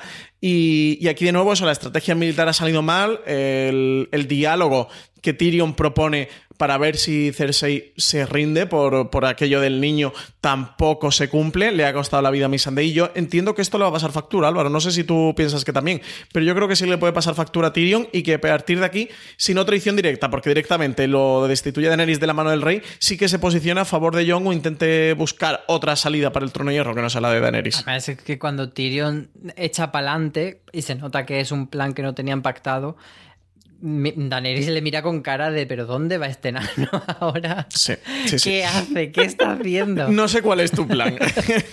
Es que era un Me plan bastante absurdo porque además me hace mucha gracia como contesta Quaibur como diciendo, pero cariño, ¿a qué venís aquí? O sea, tenemos nosotros la sartén por el mango y lo único que nos ofrecéis es que vengamos a, a re- a rendirnos. Pues no, no va a pasar Sí. evidentemente. No es la Mm, mejor de las O proposiciones. sea, Cersei va a morir matando, va a morir peleando con uña y y arpones y elefantes y me parece genial. Maravilloso el gesto de Cersei absolutamente todo el rato de me está dando igual lo que me estáis contando. Pero además es, Sí, muy, es y muy la- bonito la cuando ella se risita emociona. de sobrada. Porque, Totalmente. porque ella se emociona cuando él le dice lo del hijo, cuando Tyrion le dice, "Mm, yo sé que tú has luchado por tu hijo. Y yo ahí, claro, es que es una escena en la que tú puedes interpretar muchas cosas porque eh, Elena Gil está maravillosa sin hablar una sola línea. Pero yo lo interpreto como diciendo, es cierto, yo mm, lucho por mi hijo, pero en vez de rendirme, como me estás diciendo, lo que voy a hacer es luchar más todavía, porque eso es lo que a mí me mueve. Sí, ahí justo era donde quería llegar, en que comentáramos ya para finalizar este programa la estrategia que ha llevado a cabo Cersei contra Daenerys para conservar el trono hierro. Y justo eso es lo que quería comentar Álvaro, de cómo pensamos, o bueno, al menos Tyrion sí que pensaba de intentar forzar la rendición de Daenerys por su hijo de conserva la vida y retírate. Pero es La que de Cersei lo que quiere es el trono. ¿El qué? que es la rendición de Cersei, la estás, te están mezclando las ¿Qué he dos dicho, reinas. Daenerys? Madre mía, es, que estoy con amigdalitis, oyentes, estoy malito, estoy con fiebre y estoy tomando amoxicilina, perdonadme. que llevamos casi una hora y media grabando y ya mi cabeza no da para más. Ahora me voy ya para la cama y me acuesto. Que, mm, que la, eh, mientras que Tyrion apostaba por la ver si, si Cersei se rendía y seguía conservando la vida y, y la de su hijo, parece que la estrategia de Cersei Álvaro va enfocada por conservar el trono de hierro para su hijo, no apartarse y conservar a su hijo, no, conservar a su hijo y conservarlo en el trono para que sea el próximo heredero de, ese- de los siete reinos. Pero por supuesto, es que ella ya lo tenía. O sea, si todos los personajes han elegido en este episodio lo que van a hacer, ella lo eligió hace ya mucho tiempo. Eligió a su hijo y y eligió la violencia. Y es cómo va a obrar a partir de ahora, por supuestísimo. Sí, sí, sí. El- tenemos el tablero repartido para la batalla por el trono de hierro en el siguiente episodio. Recordemos, quinto episodio, mm, ineludible, será la batalla por desembarco del rey, la batalla por la ¿Quién la fortaleza dirige, roja. Francis? Que sé que te gusta mucho Miguel decirlo. Sapochnik, que sabéis que a mí me encanta decirlo, que lo dirige Miguel Sapochnik. Eh, que además es Miguel, ¿eh? Porque es de origen Latino. español. Sí, sí, sí. No, son- los sus padres eh, son españoles. Eh, o al menos. Mm, bueno, es Sapochnik, entiendo que a lo mejor será la madre, No es de porque el Cuenca, padre A no lo creo. mejor un tío que no es de Cuenca No es como tiene, muy pero- castizo Sapochnik, pero, pero sí que es Miguel, porque metí a la Wikipedia y vi que es Miguel en, en castellano. Pues es Miguel Sapochnik. Dirige el quinto episodio. Ya sabéis que mi teoría era que en el tercero iba a ser la batalla por Invernalia y el quinto la batalla por desembarco del rey. Pues sí, va a ser la batalla por desembarco del rey. Marichu, repasamos antes de finalizar cómo queda el tablero antes de la batalla por el trono de hierro. Repasemos. Eh, Arya y el perro yendo hacia desembarco. Eh, Jamie por su camino. Yo creo que no. Jamie no, no puede llegar a desembarco y tiene que cruzarse con Arya en algún momento y ocurrir alguna cosa antes de la batalla. Yo insisto en la teoría de al final esto quien lo va a ganar son los funcionarios y entre Varys y Tyrion van a decidir quién reina aquí. Y por favor, necesito una muerte muy épica para Cersei. Necesito que muera en condiciones. Álvaro. Yo creo que, que está un poco así. El- la cosa es que de- desde mi punto de vista se va a romper la rueda y lo que decíamos de que el trono de hierro al final no se sentará a nadie puede ser verdad, pero no mm, por lo que pensábamos del Rey de la Noche, etcétera, tal, sino porque puede haber una ruptura de los reinos de, de Juego de Tronos y que el norte quede disgregado de los siete reinos y a lo mejor que ya no haya siete reinos unidos, sino que cada uno pues esté en uno eh, este muchacho Gendry y que pues eso, que quede todo separado y no haya esa corona de todo el continente. Sí. A ver, con el tablero así, desde luego que se han movido muchísimo las piezas durante este episodio. Las fuerzas de Daenerys han mermado y como el propio eh, Varys dice, se han equilibrado mucho los dos ejércitos. Recordemos que, que Cersei también tiene a la compañía dorada, aparte de las fuerzas de Euron luchando a su favor. Así que mm, yo creo que nos van a sorprender, ¿eh? No sé qué va a ocurrir. Yo apuesto por, por esta teoría de que, mm, de que Jamie vaya y mate a su hermana, mate a Cersei, se cumple la teoría del balón car y, y finalmente se suicide, así que Cersei habría caído, pero no sé lo que va a ocurrir entre Jon y Daenerys. Sí que veo más a Daenerys yéndose, volviéndose hacia esos, o muriendo que sentándose en el trono de hierro y a ver qué, qué ocurre con, con Jon. Por cierto, lo de, lo de Sapochnik es que lo miré otro día en la Wikipedia, se llama Miguel Vicente, Rosenberg Sapochnik, es Miguel Vicente, ojo cuidado, y es de origen argentino, no, no español, nació en Londres, pero es de origen argentino.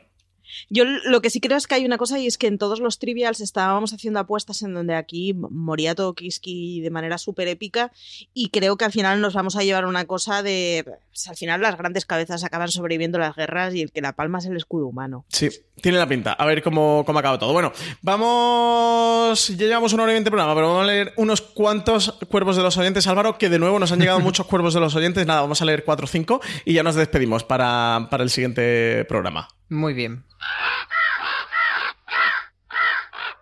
Nos decía Juanman, que nos ha mandado un cuervo del oyente, que no solo le preocupa la siguiente batalla o quién se sentará finalmente en el trono de hierro, que le preocupa qué haremos cuando todo acabe, que es adicto a nosotros, Álvaro. Y estos recap de Juego de Tronos y a los ¿Dónde están mis dragones? Bueno, pues se acaba los recap de Juego de Tronos, tendremos un ¿Dónde están mis dragones? caso cerrado.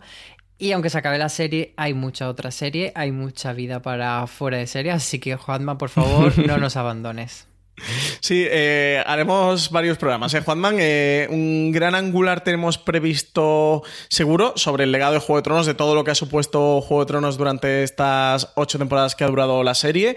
Yo creo que algún top guay haremos, Álvaro, de mejores episodios, alguna cosita chula eh, haremos que por ahí está preparando y lo mejor es hacemos ese ¿Dónde están mis dragones? Caso cerrado y damos carpetazo a todo lo que ocurre en la serie. Bueno, review de la octava temporada al completo también tendremos para echarle un vistazo, es un poco mapa general de todo lo que ha ocurrido durante esta última temporada.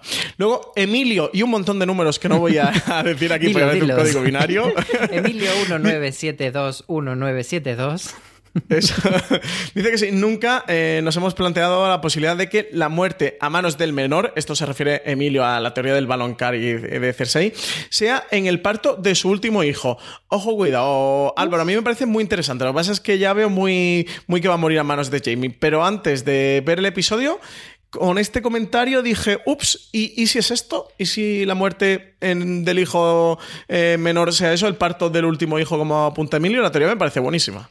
Sobre todo vamos cortos de tiempo porque eh, aún no hay tripa asomando, pero, ostras, sería al final sí murió de amor por sus hijos. ¿eh? Claro, a la pregunta de nunca lo habéis planteado, pues sí, muchas veces, pero como dice Marichu, vamos mal de, de timing de barrigota.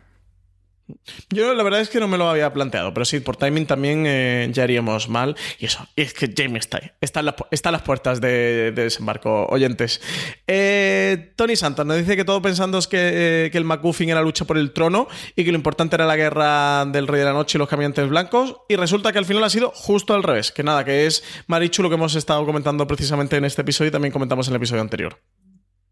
Sí, tal cual. Y, además yo creo que en general todas las apuestas que estábamos haciendo, muchas de las apuestas que se estaban haciendo, nos hemos hundido con toda la flota y es algo que me, encanta. Espero que pues este Tony Santos sea el de, el de Operación Triunfo, por favor. seguro. Un beso, seguro. Tony Santos. ¿Quieres, aprovechar para darle tu email, Álvaro? No, pero que, nos haga un, single para nuestro próximo podcast, una cabecera o algo. Hombre, que nos cante la canción de Dónde están mis dragones. Claro, el hit Dónde están mis dragones que nos lo haga para Spotify. Luego, nos han llegado varios comentarios eh, sobre Bran en el tercer episodio. Eh, Green 7 decía que Bran maneja los cuervos para hacer de señuelo y que es el rey de la, y que el rey de la noche, perdón, sepa dónde está y se deje ver. Y Mike La Trama nos decía que si no pensábamos que cuando usa los cuervos Bran lo que hacía era conducir a Arya hasta el Rey de la Noche sin ser interceptada. En torno a todo lo que estuvimos especulando de mm, qué hacía Bran cuando mm, guardeaba a esos cuervos, que quedó un poco extraño, ¿no? No se entendía demasiado qué, lo que estaba ocurriendo. Sí, es que eh, ese es como el, gran cabo suelto de, de, ese episodio que no tengo muy claro que no lo vayan a contestar. Son teoría que, bueno, pueden, pueden ser o pueden no ser. Puede eso, que Bran esté eh, intentando despertar al Rey de la Noche o que le esté atrayendo al Rey de la Noche hacia sí mismo. O incluso la teoría de que Bran en realidad esté compinchado con el Rey de la Noche. Es muy complicado eso. yo en torno a lo que dice Green de que, mm, de que maneja los cuervos para, como señuelo para que sepa dónde está y se deje ver, se supone que el Rey de la Noche sabe dónde está Bran desde que lo tocó y lo sabe en todo momento y no puede hacer nada por ocultarse de él. Así que no usaría los cuervos de, señuelo ni para guiarlo en cuanto a lo que... Claro. y en cuanto a que dice Mike la trama, eh, por Aria, no vemos que en ningún momento Aria vea a los cuervos y los siga. Entiendo que si hubiera un plano en el que sí que viéramos a Aria que ve los cuervos y los sigue, pensando que, que los está, la está, lo, están conduciendo a Bran, pues sí, pero no lo vemos, así que no pensaría que no. Pero bueno, son dos teorías, al menos de algo plausible que podría ocurrir, porque la verdad es que es una escena un tanto extraña o que se ha quedado descontextualizada. Eh, Olmo Eras nos preguntaba de ¿y si, solo y si, en realidad cuando Bran se mete los cuervos, lo que está haciendo es guiar al Rey de la Noche hacia él porque tenían un pacto? ¿Y si Bran en realidad ha traicionado al Rey de la Noche? ¿Y si en realidad Bran quería deshacerse del Rey de la Noche para sustituirlo? Dice, no sea por, por dar ideas. Eh, Marichu, ¿crees alguna de estas preguntas que, plantea Olmo Eras puede ser cierta? Mm, No del todo. Lo que pasa que lo que sí me planteo es, después de toda esta historia, está bien, pero el muñeco de Bran, ¿para qué nos queda a partir de ahora? ¿no? Pues aparte de como legajo histórico y pues como dietario de todo lo que ha sucedido, no sé muy bien en qué posición le deja a Bran el haber sobrevivido, la verdad, a la semana pasada. Pero bueno, no lo sé.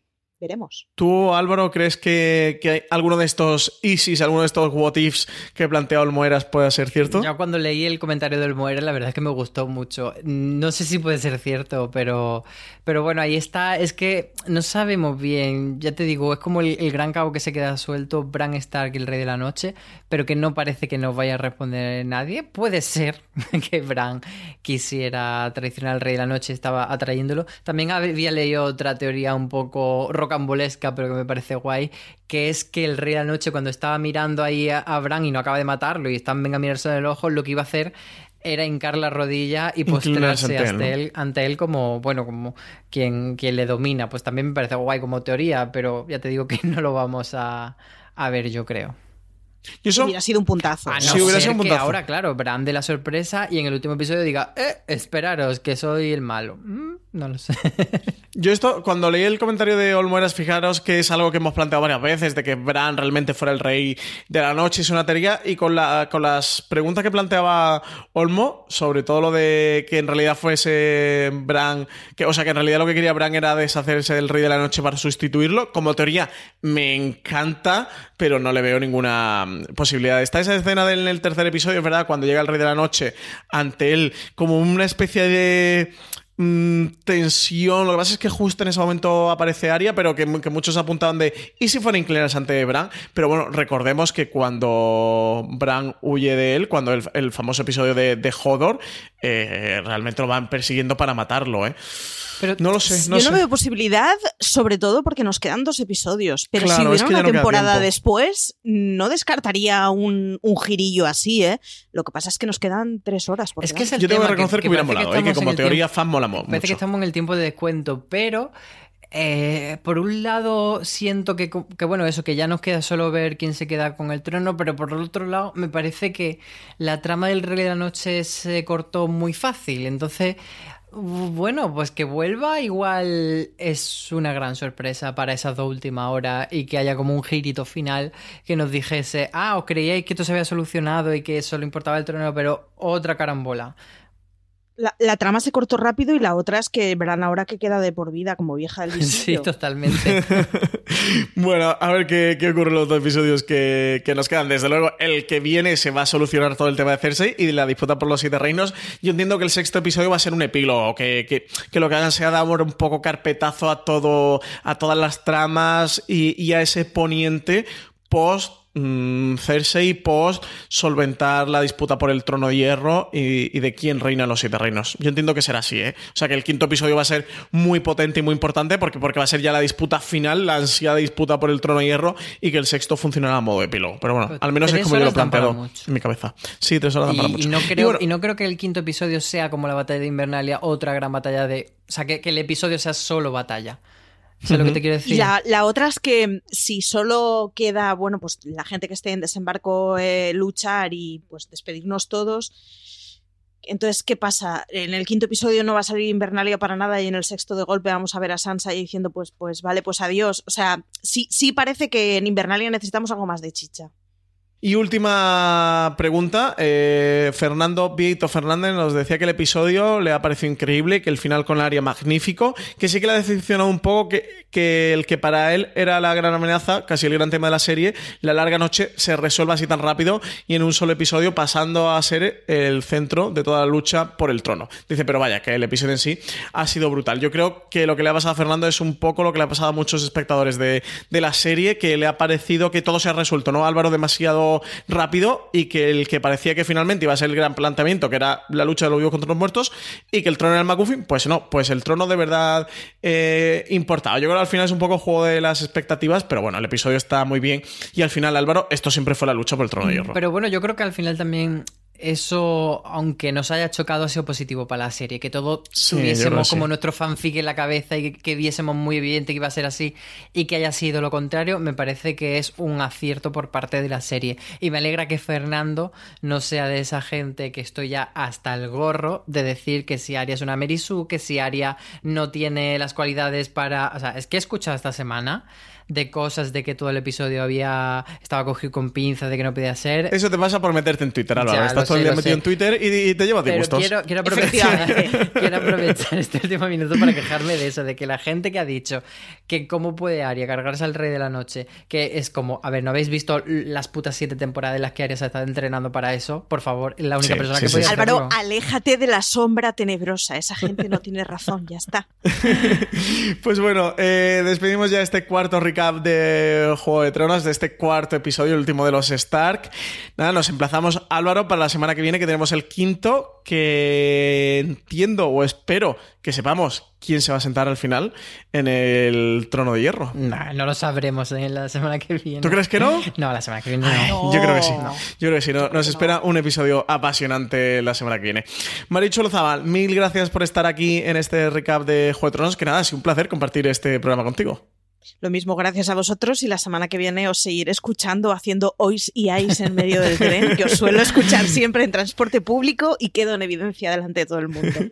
Pues oyentes de Fuera de Series, muchas gracias por estar aquí una semana más escuchando Fuera de Series. Ya sabéis que tenéis mucho más contenido de podcast en la cadena de podcast de Fuera de Series que podéis encontrar en cualquier reproductor que tengáis, como Evox, Spotify, Apple Podcasts, eso, cualquier reproductor vuestro de confianza que tenéis más información y artículos sobre Juego de Tronos en foradeseries.com y muchos más artículos, información y críticas sobre todas las series de las que hablamos en Fuera de Series. Pasaros por ahí, echad un vistazo y eso, sobre Juego de Tronos tenéis críticas, artículos y estamos sacando absolutamente de todo lo que está pasando en la serie, como por cierto, eh, se me acaba de eh, me acabo de acordar, eh, Marichu, que no hemos comentado lo del vaso de Starbucks, ese guiño que, hay en, este cuarto episodio, casi product placement, que se le ha colado por ahí un vaso de Starbucks que está dando mucho que hablar. bueno, pues... Marina argumentaba que podía ser de Pretaporte. o sea, de Pretamanchar, perdón. Pues ese contenido y mucho más lo podéis encontrar por foreseries.com. Muchas gracias por estar aquí escuchándonos una semana más en Fuera de Series.